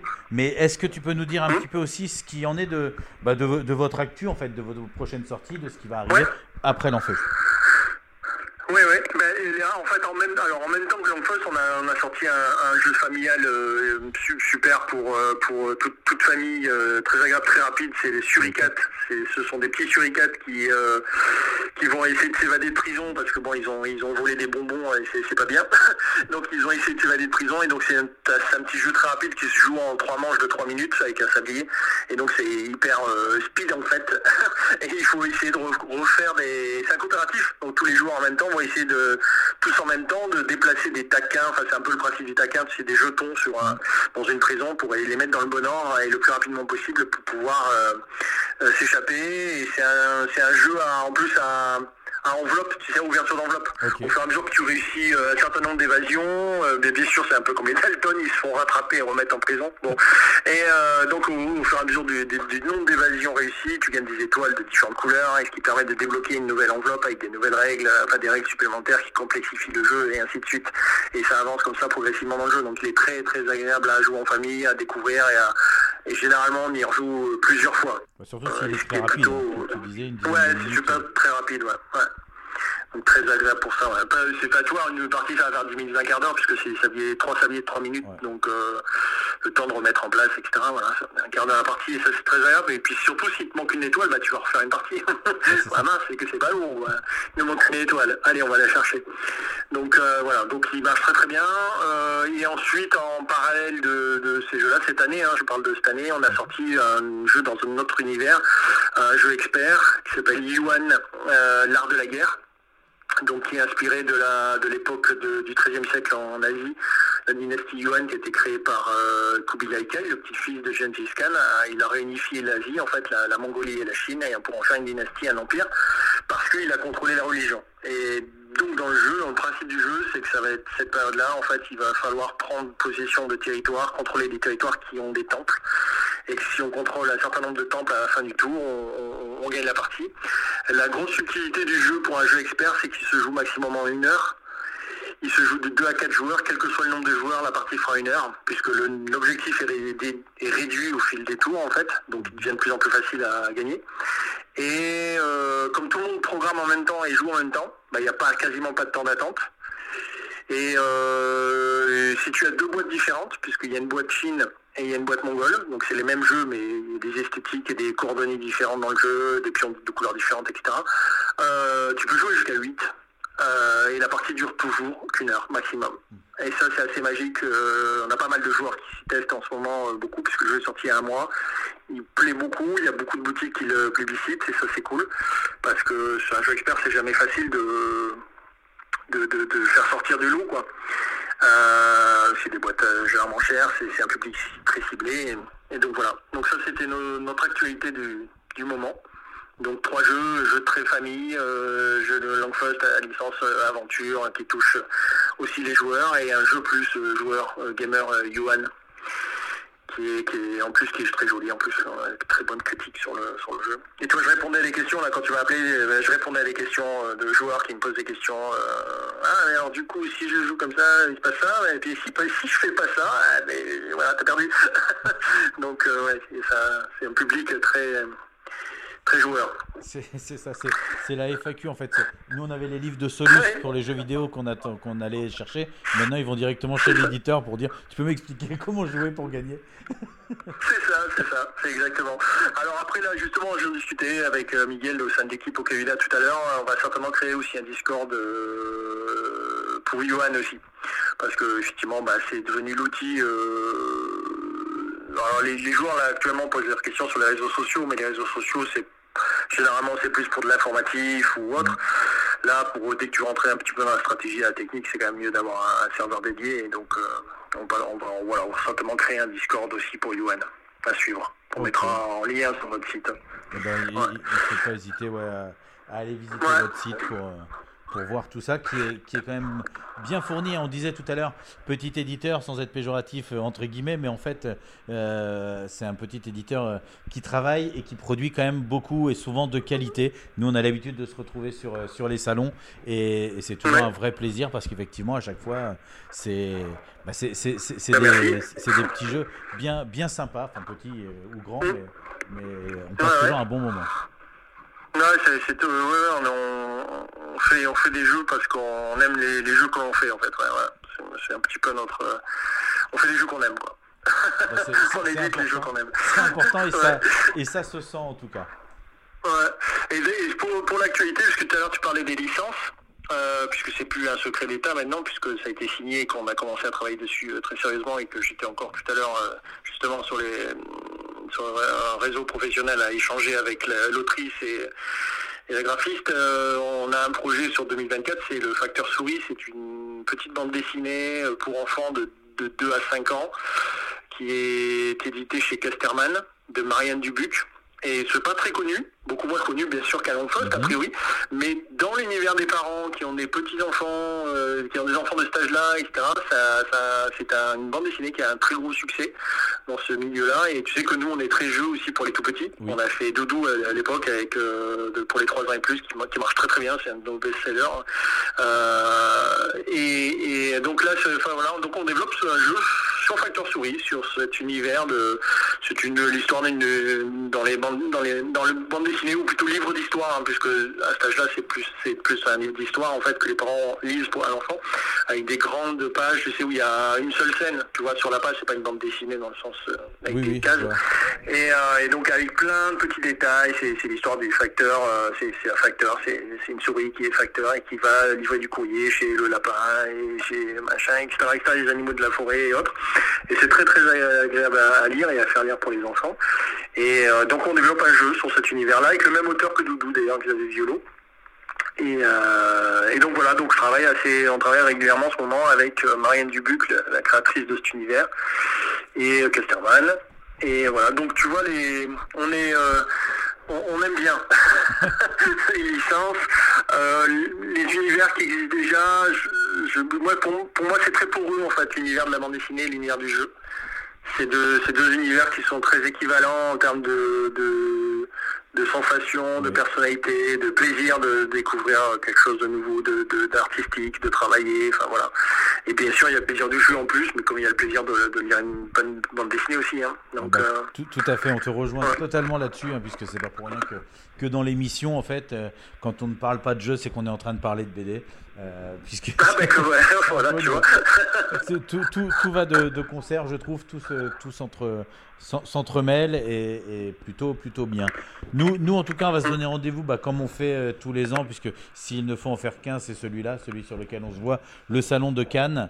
Euh, et puis, bah, j'espère que j'aurai la chance de, de venir découvrir euh, Facteur Souris. Et puis, euh, Ah oui, oui, oui, il sera, on sera- en tout cas, on, et on travaille pour qu'il soit bien sûr présenté à, à Cannes, bien sûr. Et donc, tu, tu me, n'hésites pas à prendre rendez-vous, euh, à venir euh, voir ça en, en détail, euh, aux journées pro ou, quand tu peux, et avec, avec grand plaisir. Eh ben, très bien, le, le rendez-vous se- sera pris. Merci beaucoup, euh, Chris, euh, d'avoir donné de, de ton temps pour répondre à nos questions euh, et puis pour avoir euh, bah, présenté un petit peu. Faluda. Merci, merci à toi et merci à, à des et, et puis euh, bonne, bonne soirée et puis bonne, euh, bonne, bonne, bonne, bonne semaine. Merci également, également. Bonne soirée. Effectivement, c'est toujours, euh, comme je disais, un, réel plaisir de, passer et de le croiser sur un stand parce que, bah, parce que Chris est, comme vous l'avez entendu, toujours jovial, toujours euh, content de voir du monde, de présenter les jeux. Comme il l'a dit, c'est des jeux qu'il aime et, ça se sent. Les jeux qu'il fait, ce sont des, jeux qu'ils aiment et, et vraiment, ça, ça se ressent. Et du coup, dans l'explication et dans la partie, bah, forcément, on est aussi entraîné. Et toi, sur ICAT, tu y as joué? Tu avais l'air de, de connaître. Non, je l'ai vu, je l'ai Tu vu, tout, oui, je l'ai vu euh, tourner, bah pareil à Cannes. Il était, il était en démo, mais il n'était pas encore totalement Parce que terminé. Jeu famille des parties de 10 minutes. Waouh Ouais. C'est pas mal. hein. Que t'enchaînes trois parties, enfin Ouais, il- ouais. euh, un quart d'heure plutôt avec la mise en place. Nous, on- je pense que toutes nos ludothèques à la maison, c'est des jeux famille de partie de 10 minutes. C'est juste qu'au bout de 10 minutes, les gamins se tapent sur la gueule et qu'on Ouais. range le jeu en fait. Mais dans l'idée, ils sont tous déclinables en partie de 10 minutes. Pas forcément finis, mais. Oui, mais surtout aussi le Yo, Yo- Johan, le jeu expert, Johan, ouais. Ouais, qui oui. lui, effectivement, la grande subtilité vient Une du heure, fait ouais. que euh, bah, qu'on peut acheter euh, une boîte ou l'autre. Si on achète les deux, il y a une espèce de, de paysage qui va de l'un à l'autre et qui continue avec les deux armées qui se qui s'affrontent du regard déjà. Et, et les- la subtilité, comme il l'a dit, c'est que le jeu dure une heure, quel que soit le nombre de joueurs. Je pense que là-dessus, oui, c'est vrai que c'est là ils ont marqué euh, un point, je pense particulier, parce que euh, c'est un domaine euh, quand même assez spécifique, le jeu expert. Oui. Euh, le fait de pouvoir jouer à 8, pff, c'est très rare. hein. Il y a eu des jeux comme Civilization ou des choses comme ça, mais mais c'est extrêmement rare. On n'était pas à une Et en général, ça dure des plombes et Et des ça plombes. dure, et ça, plombes, parce parce que ça dure trois jours. C'est- interminable. Par joueur. non, c'est vrai que c'est- immense. Donc, si vous avez l'occasion sur un salon, sur euh, euh, bah, un festival, si vous avez l'occasion d'aller voir le stand au Caluda, n'hésitez pas à vous y arrêter. Vous serez bien reçu et par les personnes et par les jeux. Je vais me tourner vers toi, Talmo, parce que depuis le temps qu'on n'arrête pas de, prendre en compte, ouais, de zapper ton quiz, euh, puisque le, le temps ne nous per- permettait pas. En fait, on aurait pu le faire les autres fois, mais au risque d'être pris par le temps et de devoir l'alléger ou de devoir. Là, on a du temps pour nous, et du coup, je te propose de prendre le temps pour nous présenter ton quiz. Ah ben volontiers. Tu as la question? Qu'écoutais-je? Tu as la réponse? Qu'entendis-je? Tu as le mot? Couis-je? Tu as le mot? Couis-je? T'as le mot? Quiz T'as le mot? Quiz Attention, la consommation régulière de LSD et d'alcool artisanal peuvent entraîner des situations gênantes. Si vous en êtes témoin, n'intervenez pas. Enregistrez la scène et envoyez-nous tout ça, on pourra toujours en faire un jingle. Qui a déjà vu un film des années 90-2000 Vous trois, ah bah super. Ah bah, bah, c'est bon, ah bah on peut, je peux plier bagage alors. Oh, c'était moins long que prévu finalement. On aurait pu le faire les dernières C'était facile, hein, je trouve la réponse. Qui a déjà vu un film des années 90 et C'est la même s'est laissé surprendre par son scénario déjanté et plein de surprises En vrai, ce genre d'artifice existe depuis toujours, mais on, en fait un peu moins. Le genre qui a eu sa période que je situerais entre Brésil et Angel Heart. 85 quoi. Fin déprimante et lourd à digérer, en mode Ah les bâtards, ils ont fini par l'avoir et Interstellar ou Premier Contact euh, pour euh, les plus récents euh, en mode ah ah ouais trop bien la fin je, je l'avais pas eu comme ça parce que tu vois le mec et en fait tu vois et puis on va le gars il va t'expliquer tout mais t'as pas du tout envie qu'il t'explique t'as envie de voir le film. Il y a eu bien. un âge d'or du twist final. Et ça ça commence dans les mid 90s et fort heureusement on en est un peu revenu. Usual Suspect 95, Seven 95, Fight Club 99, Sixième Sens 99, The Game, So, Inception, L'Illusionniste, L'Effet Papillon, Inside Man, Reservoir Dogs, Moon, Oblivion, La Cabane dans les Bois, etc., etc., etc. Je pense que vous en avez vu quelques-uns dans cette liste. À croire que c'était un passage obligé depuis le tournant des années 90 de réserver une fin renversante au spectateur qui en avait alors pour son argent. Ah ouais, en fait, le mec, depuis le début, c'était... Voilà. Ou alors, ah ouais, mais sa sœur, en fait... Enfin bon, voilà, vous avez compris un peu l'idée de ce qu'est un twist. Après, c'est le truc, si t'as vu le film euh, une fois, après, c'est bon. Tu, tu te reviens pas, quoi. Ouais, t'y reviens pas. Ah oui et non, oui et non. Bah, t'as toujours Usual Suspect, t'as toujours des trucs comme ça, quoi. C'est vrai que je l'ai revu, c'est pas Qui mal. les ça a jamais re-revus? Moi, je les ai tous re-revus. Non, c'est vrai. Et puis tu revois les choses que tu n'avais pas vues du coup, comme tu connaissais pas Mais- le twist. Alors, à l'inverse, certaines grosses productions euh, préformatées euh, de chez Disney ou autres, quand il est 40, euh, quand il reste 40 minutes de film et que tu affrontes le, le méchant final, et enfin que l'affrontement se termine, tu dis Oh, putain 40 minutes et ils viennent de battre le boss. Ça va être long. Voilà. Alors, on appelle twist final le twist final parce qu'il brise les déroulements habituels et les pressentis du scénario. Par exemple, quand tu mates King Kong, tu sais que ça va se terminer mal pour lui. Et effectivement, ça se termine mal pour King Kong. C'est notre héritage de la tragédie grecque qui s'exprime. Histoire que tout le monde connaissait par cœur, mais que tout le monde allait voir quand même. Mais quand tu mates Tenet ou Shutter Island, tu n'as aucune idée de comment le réalisateur faut faire pour rassembler tout ce qu'il met sur la table. Et même après avoir vu la fin, tu n'as aucune idée de comment le réalisateur va tout rassembler. Alors, distinguons quand même deux ou trois petites notions propres au storytelling des 90s et qui sont pas tout à fait les mêmes choses. On a d'une part le twist final, ça c'est clair pour tout le monde, mais il existe aussi le mindfuck et le mind screw. Le twist final, on va commencer par ça, on connaît ça depuis la planète des singes. En fait, c'est encore plus ancien, mais franchement, la planète des singes, vous êtes d'accord? Ça nous a fait un truc, enfin bon, moi ça me fait un truc. C'est-à-dire que le twist final peut s'arrêter à une image, quoi, en fait, un plan. Mais ouais C'est ça, c'est juste. oh, La planète des singes, Mm. quoi, mec Pourquoi ont-ils fait ça? C'est toujours le même. Soleil vert, c'est lui aussi. Ouais. Et c'est le fait de réserver aux dernières images du film, comme tu disais Damien, la fraîcheur d'une révélation ou d'un dénouement inattendu. Le mindfuck, c'est toute une histoire qui repose d'emblée sur la désorientation et la désinformation. Le fait de prendre pour réel ce que nous, prenons euh, d'habitude pour imaginaire. Ou sur du symbolisme un peu cryp- cryptique, quoi. En gros, on vous enduit d'erreurs pendant 1h45 et le dernier quart d'heure vous retourne comme une crêpe. Ou pas. Parfois, il vous laisse un peu vous débrouiller avec euh, une fin à prendre ou à laisser. Les films de David Lynch peuvent être mis dans cette catégorie, par exemple. Enfin, certains films, en tout cas. Pas d'une. Ah Pas d'une. Pas Elephant Man. Non. Bon, Non, bah, mais, euh, euh, finalement, il est pas euh, bon si, ton exemple. mais le Land Drive.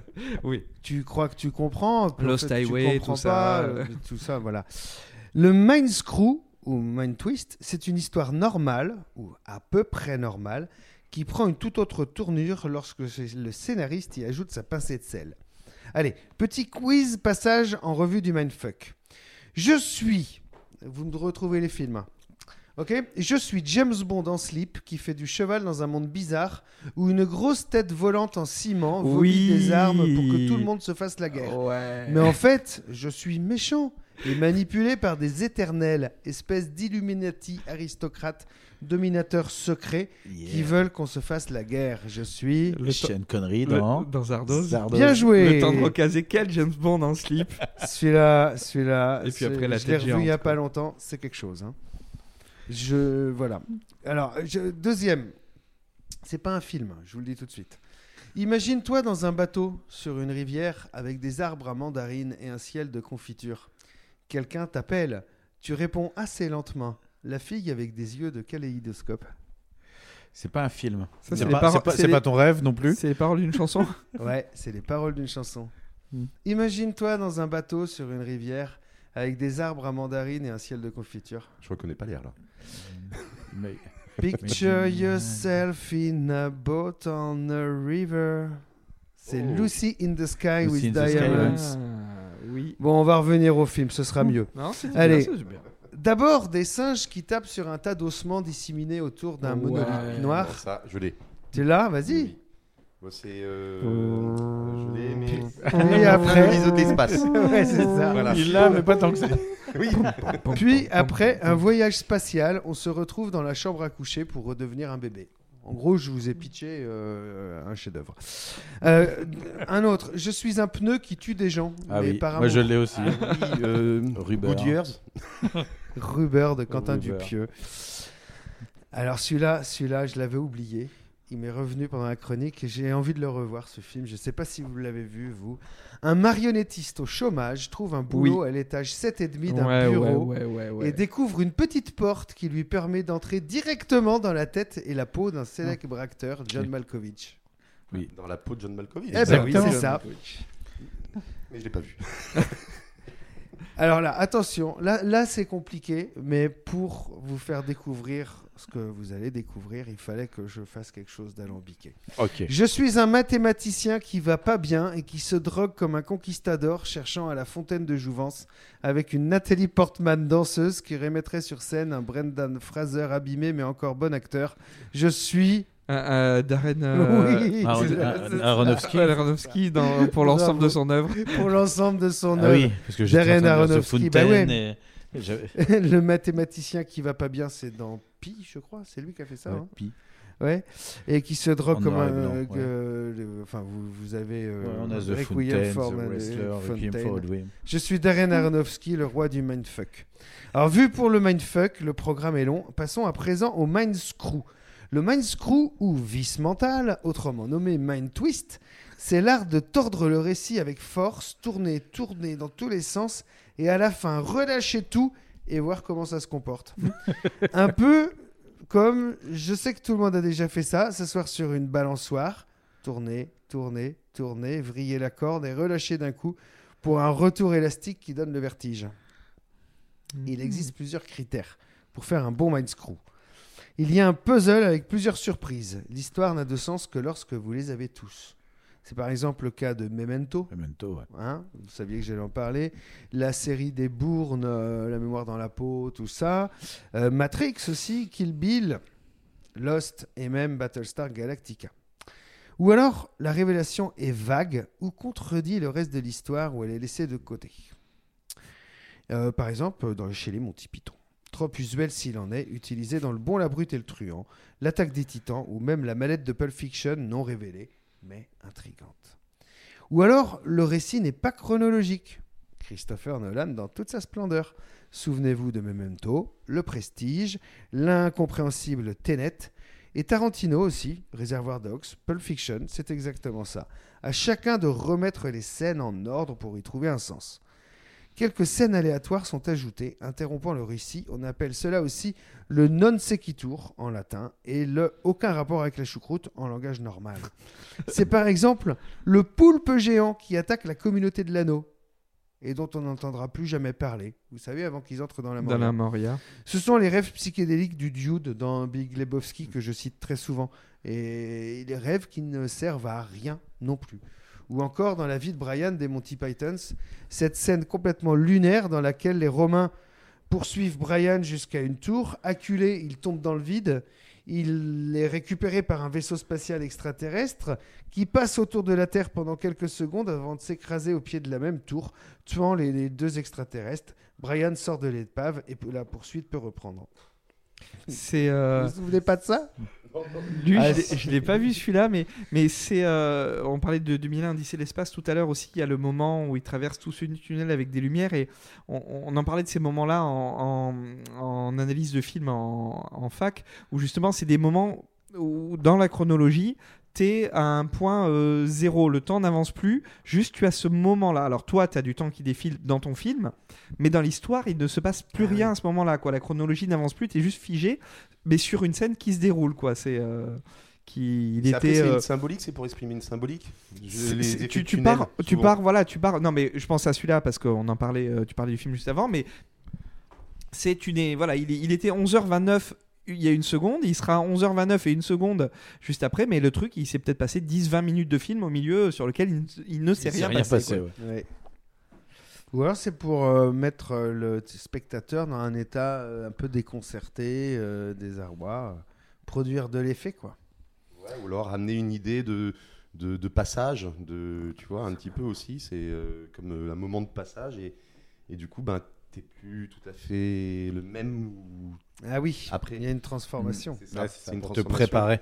C'est comme le, de, ce- c'est un peu pour moi la visualisation de ce qu'on a de l'image de la mort, tu sais.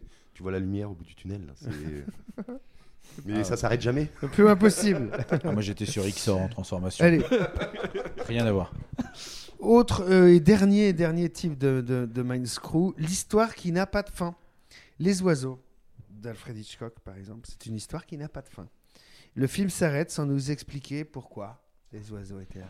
Et ils arrivent à partir et ça reste pourtant précaire et les oiseaux sont toujours là. Ou alors la fin de Sacré Graal des Monty Python, vous vous souvenez? Ouais, Damien, Lui, par contre, je l'ai vu. Alors, euh, euh, bon, bah, je, je vous la, la repasse pas. Ou la fin de The Thing, chef-d'œuvre de John Carpenter, où on ne sait pas qui- si des survivants, s'il n'y en a pas un qui est quand même euh, infecté, possédé ou quoi. Alors, petit quiz, car je m'égare dans mes développements. Retrouvez les chefs-d'œuvre de Manscrew. Je suis un adolescent un peu perturbé qui parle à son ami imaginaire, un gros lapin. Denis Darko. Inquiétant, bien sûr. Heureusement, des événements rationnels comme un réacteur d'avion qui tombe dans ma chambre ou un trou translucide qui apparaît sur mon corps me rappellent la banalité de la vie. Mais en fait, deuxième, euh, deuxième euh, titre à trouver. Mais en fait, Tyler est le narrateur. Et donc, c'est là. Oh bah, ça, je pense que oui. Et donc, il peut pas se taper tout seul. Donc, il a déliré tout ce temps. Et c'est en fait, il est juste complètement barge. Waouh, mindfuck. C'est FC.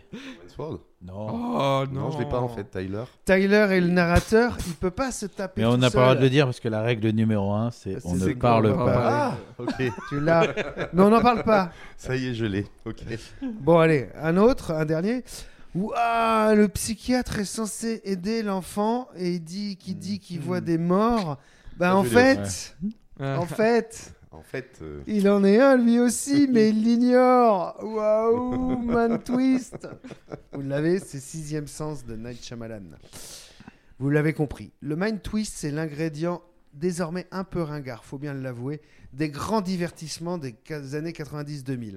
Les sœurs Wachowski, Tarantino, Nolan, David Fincher, euh, Mickey, Aronofsky, Spike Jones, tous s'y sont plongés jusqu'à plus soif, voulant procurer aux spectateurs une expérience bouleversante et inédite. Et puis ça s'est essoufflé. On s'est tourné vers des mécanismes un peu plus traditionnels. Une de ces mécaniques essentielles qui est restée intacte et pas trop galvaudée par cette décennie de mindfuck, c'est celle de la révélation finale. Rien de mieux en effet qu'une intrigue piégeuse, une explication qui n'est pas là où on l'attendait. Alors retrouvez-moi ces quelques euh, titres de films à révélation finale. Russell Crowe, génial mathématicien, est aussi un agent double. Certes, il semble perturbé par moments, mais il est tellement génial que toute son histoire est plausible. Sauf que, en fait, il surchauffe du ciboulot. Et ça, on ne nous le dit qu'à la fin, c'est Un homme d'exception. A Beautiful Mind de Ron Howard. Suivant. Ah, le prétendu loser infirme et inoffensif est en fait un fiefé baratineur qui cache un terrible secret. Vous l'avez tous les trois. C'est- Donc c'est un film qui a bien marqué. celui-là, Eh oui. quand même, hein. bah, il, Mais- il le vaut bien aussi. il le vaut bien, ouais. Mais ça, on ne le devine qu'à la fin lorsqu'il se met à marcher normalement et que le flic casse la tasse et que c'est écrit Kobayashi dessous. C'est usual suspect. Euh, Et puis désolé pour ceux qui l'ont pas vu et qui je viens de. de- Ouais, mais de ils auraient dû se réveiller il y a plus longtemps. Ah ouais, il y a longtemps. ouais. 95, on Il y a prescription hein, quand même. J'allais dire, voilà, je sais plus en quelle année il est sorti, mais quand même, euh, ça, c'est un, un grand classique et surtout de ce type de film. Pourtant, il devait être, Brian Singer devait être extrêmement jeune quand, euh, quand euh, ce film-là est sorti, quoi. Je veux dire, c'est pas. Enfin, Attends, Brian Singer, il a fait Usual Suspect, c'est Ouais. ça? C'est son premier? c'est son premier. et il- Ouais. il, devait, il devait être euh, tout gamin. Enfin, je veux dire, Bah il y a quand même un, un certain talent. On pourrait imaginer que le Non, film, euh, le film, euh, Honnêtement, il moi, vient après un certain a temps de carrière. Un mois, c'est plus qu'un simple film à twist. Il est très très bien. C'est un Enfin, extraordinaire film.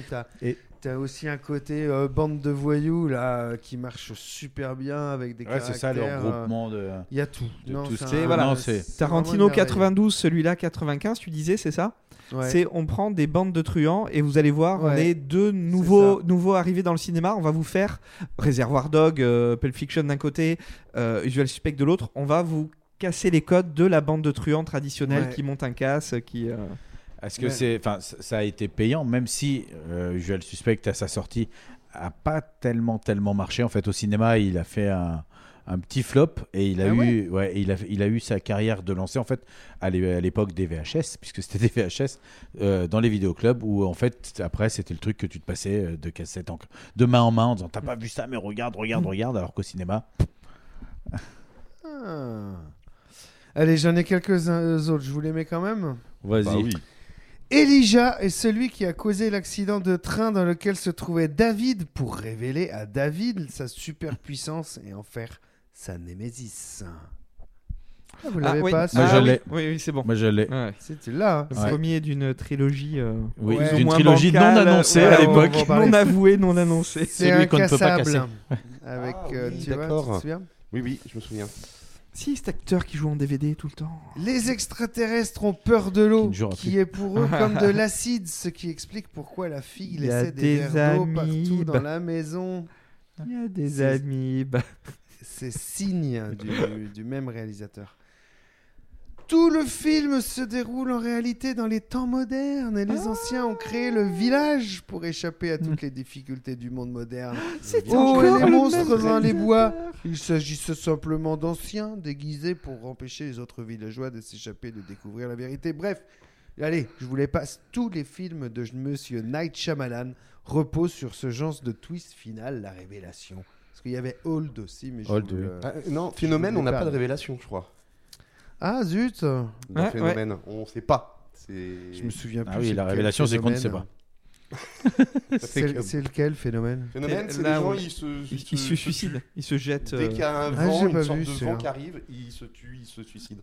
Il n'y a pas d'explication. on sait pas. Quoi, c'est plus fin. ou moins les plantes. Enfin, on suppose que c'est Alors, Ouais, on Je pollen, reprends quoi. après correction. Et oui, presque tous les films de C'est Night Shyamalan reposent sur ce genre de twist de la révélation.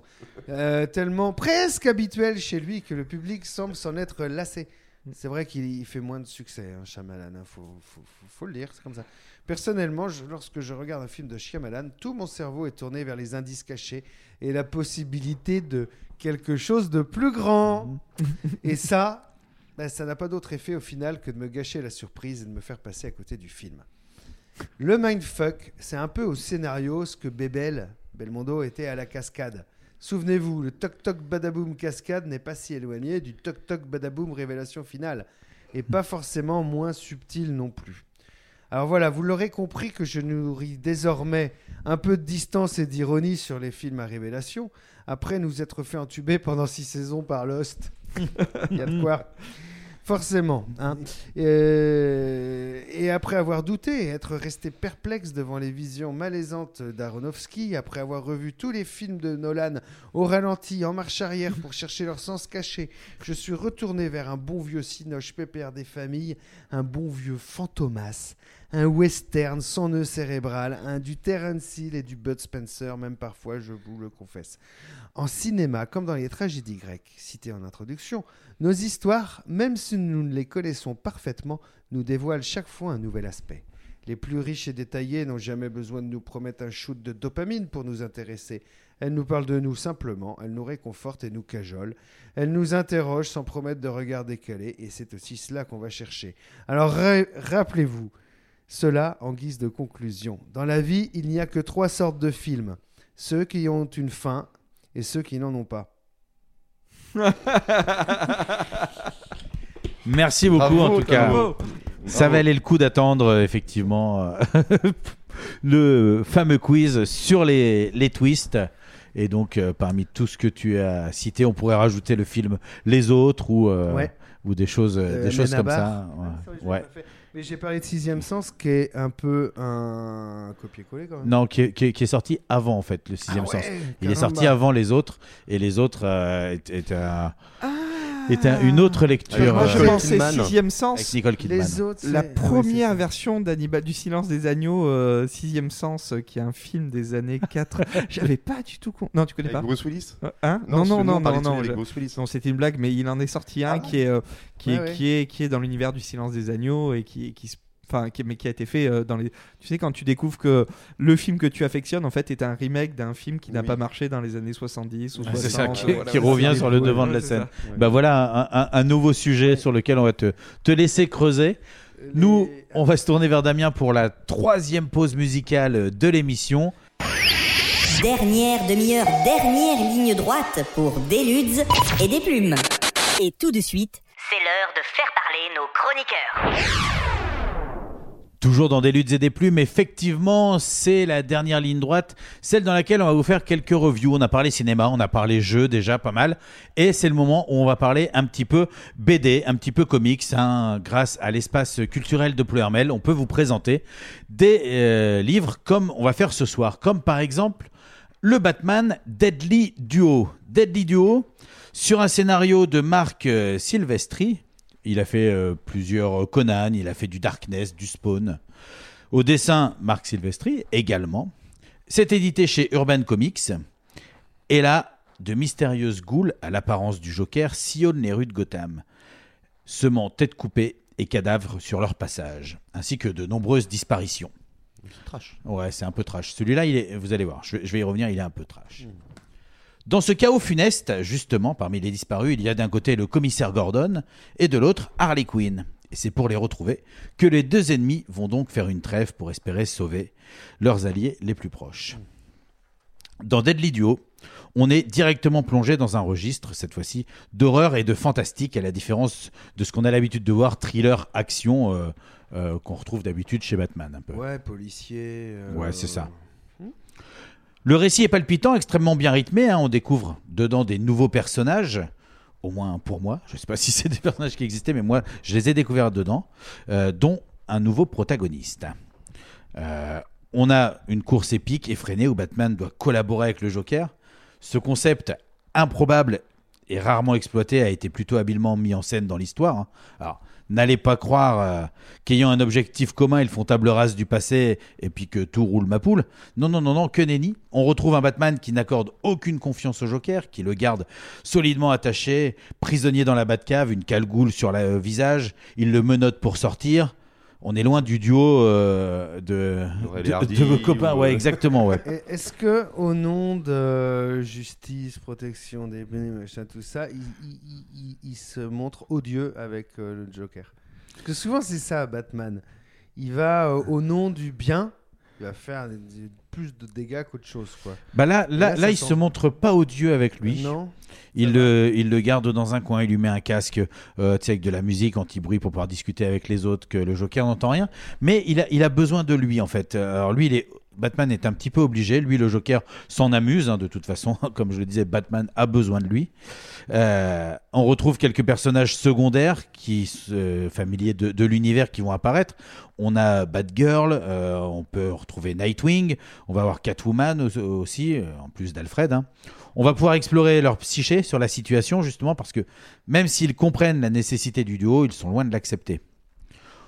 On a des bonnes scènes de bagarre, une histoire plus mature que d'habitude, de quoi rappeler que Deadly Duo est réservé à un public averti, ce qui se comprend amplement quand on voit des décapitations, des meurtres ultra-violents, des têtes coupées, des yeux crevés, etc. Aucun doute que le lecteur passera un bon moment en découvrant une alliance improbable entre le justicier et son pire ennemi. Alliance sûrement un peu trop rapide et expéditive, certes, mais qui offre de belles séquences d'anthologie et iconiques. Batman Deadly Duo, c'était quand même un très bon moment, effectivement, par ce côté un petit peu euh, euh, buddy movie euh, imposé. euh, on est un peu comme dans, dans, dans, ces films. Ouais, alors l'arme fatale? Ouais, c'est Ouais. ça, parce qu'on lui impose son collègue ou dans 48 heures. On, où il est on sent obligé bien de faire un. Il lui a mis les menottes pour l'amener au poste et l'autre il s'est barré donc il suit accroché par les menottes. euh, Ouais, c'est ça, il est- euh, il- il- Midnight Run ou des trucs comme ça quoi. C'est euh, les deux antagonistes, ils sont enchaînés par un truc qui fait que pff, tiens, moi C'est ça, qui sont obligés de collaborer. Et, le- et le méchant Avec qui un qui s'en fout quoi. et un Ouais, qui. Et un qui prend tout à cœur parce que bah, c'est Batman et que Batman prend tout à cœur. Merci Alex. Le deuxième album dont je vais vous parler ce soir s'appelle Human Target.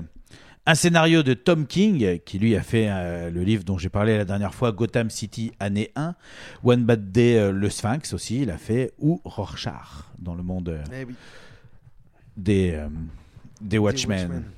Un, dessin de Greg Smallwood, de Kevin McGuire, de Raphaël Albuquerque, de Miguel Jantin. Ils sont nombreux au dessin parce que le, le dessin va changer suivant les, suivant les chapitres un petit peu. C'est toujours édité chez Et la Urban palette Comics. de couleurs aussi, parce que moi, Oui. je- sur les illustrations, j'aime beaucoup moi.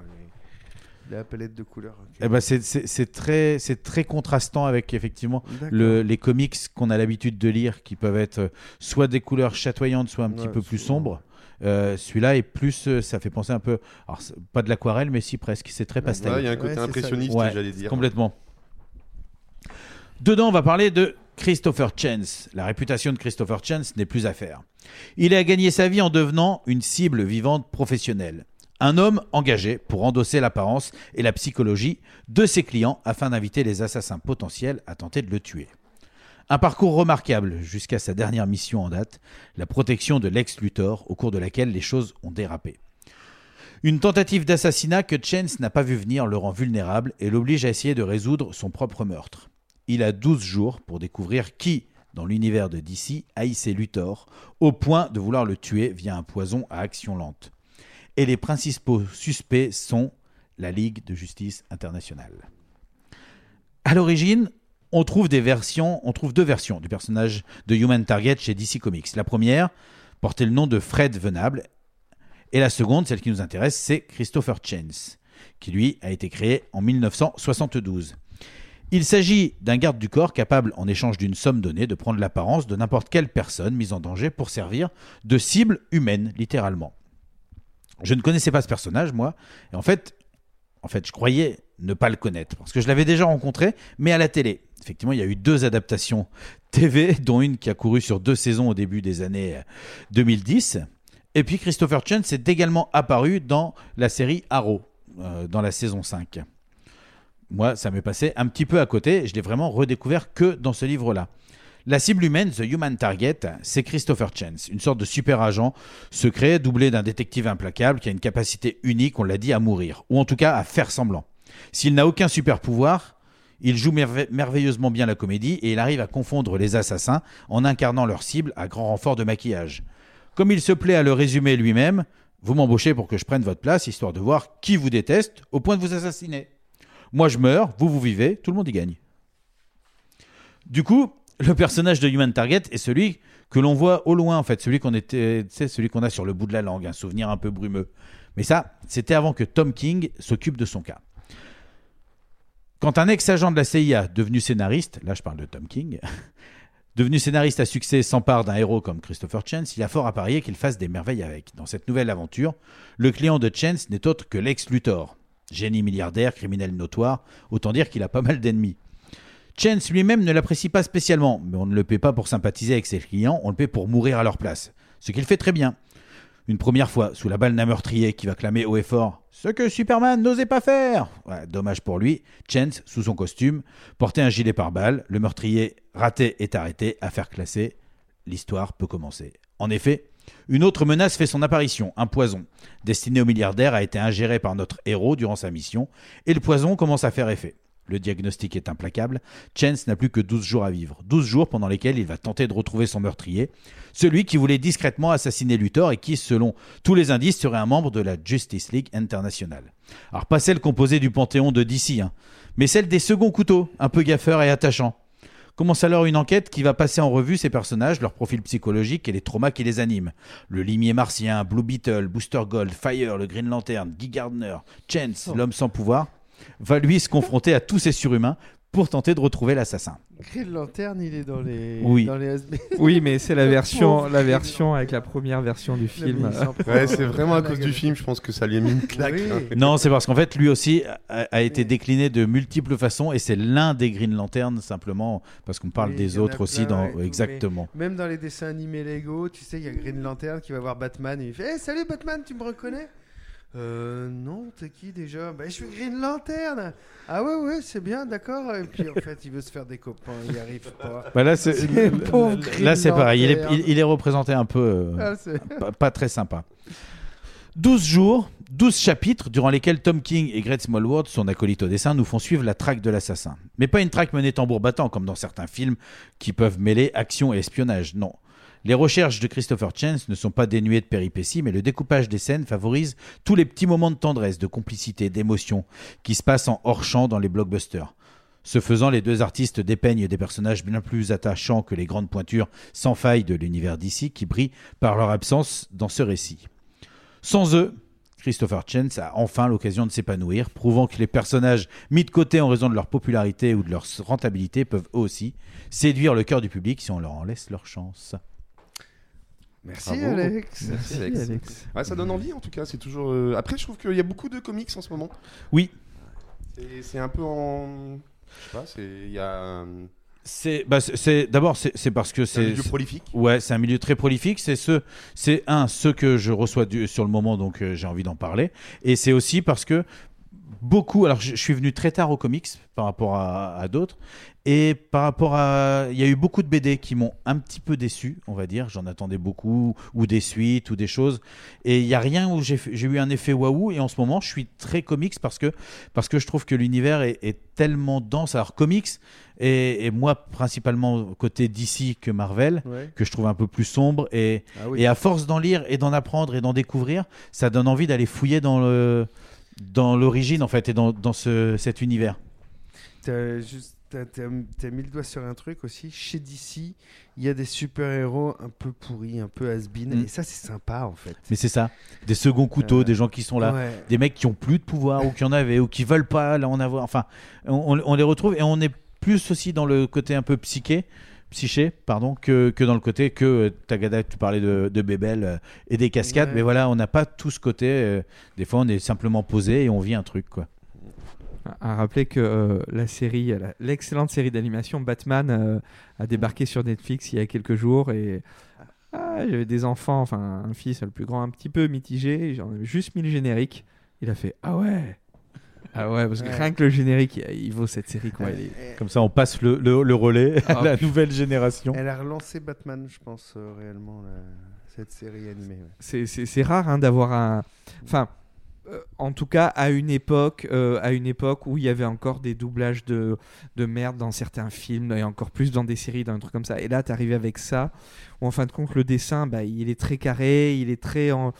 Aujourd'hui, il y a plein de dessins carrés, c'est fait à la va-vite. Là, il est carré, mais en fait, il, il est stylisé, quoi. Il n'est pas fait à la va-vite, il est, il est stylisé, tout est, tout est minimaliste et tout est. euh, Waouh! Voilà, c'est chouette. Mais n'importe qui regarde un épisode, euh, on apprécie tous, vraiment. Ils sont tous bons. C'est euh, c'est une très bonne série. Mais ouais, ouais, non, mais c'est vrai, c'est vrai. Bien joué Netflix. Vous pouvez virer. Alors je vais vous donner deux trois noms à virer maintenant histoire de faire la place sur les serveurs. Vous avez aussi les films de Joel Schumacher avec. euh, Ensuite, euh, Avec, euh, non, les blague, en tétons fait. et Batman et George Clooney à l'intérieur. je les ai revus, ils sont absolument insupportables. quoi. Le 2 et le 3 après Tim Burton. là. Bon, parce- avec le Sphinx, avec tout ça, Ouais, c'est ça. de la Batgirl et ça. compagnie. Non, mais si vous voulez vraiment découvrir Batman en plus de la série Netflix, vraiment, jetez-vous sur les comics. Moi, c'est un vrai, vrai plaisir. Je me rends compte de l'immensité de l'univers en fait, et, et chacun y apporte sa graine. Et même comme ici, quand on a des nouveaux personnages ou des personnages qui apparaissent, bah, ça, ça transgresse pas l'histoire et c'est pas du truc. où- Enfin, c'est vraiment très riche. Mais j'ai j'ai entendu et j'essaierai la prochaine fois, promis, de pas faire du comics, mais de faire de la BD. Mais en attendant, euh, malheureusement, l'émission touche à sa fin. On va devoir se quitter, se donner rendez-vous euh, euh, dans deux semaines. Tout ça en musique, hein, comme euh, Damien sait si bien le faire. Nous, on vous fait des gros gros bisous. On se donne rendez-vous très très vite. Merci Talmo, merci Yann, merci Damien, merci à l'équipe technique de l'autre côté, euh, ceux qui font la partie vidéo, ceux, les hommes de l'ombre. Olivier et Benoît, Olivier et soir. Benoît. Merci, à, merci à, à vous qui nous regardez. Et on va se quitter en écoutant. Alors, on avait essayé d'écouter Little Village, parce que Little Village a un mot, un mot Hamlet en anglais, de Van Morrison il y a quelques semaines. On avait écouté que le début parce qu'on n'a pas beaucoup de temps. La chanson est très longue. Là, je vous propose d'écouter le milieu, et puis peut-être qu'on pourra le raccrocher à une rubrique la prochaine fois. L'émission d'aujourd'hui se termine, mais n'hésitez pas à la podcaster sur les plateformes SoundCloud, iTunes et Spotify. Toutes les infos et l'agenda de l'émission sur notre site internet www.deludes.com.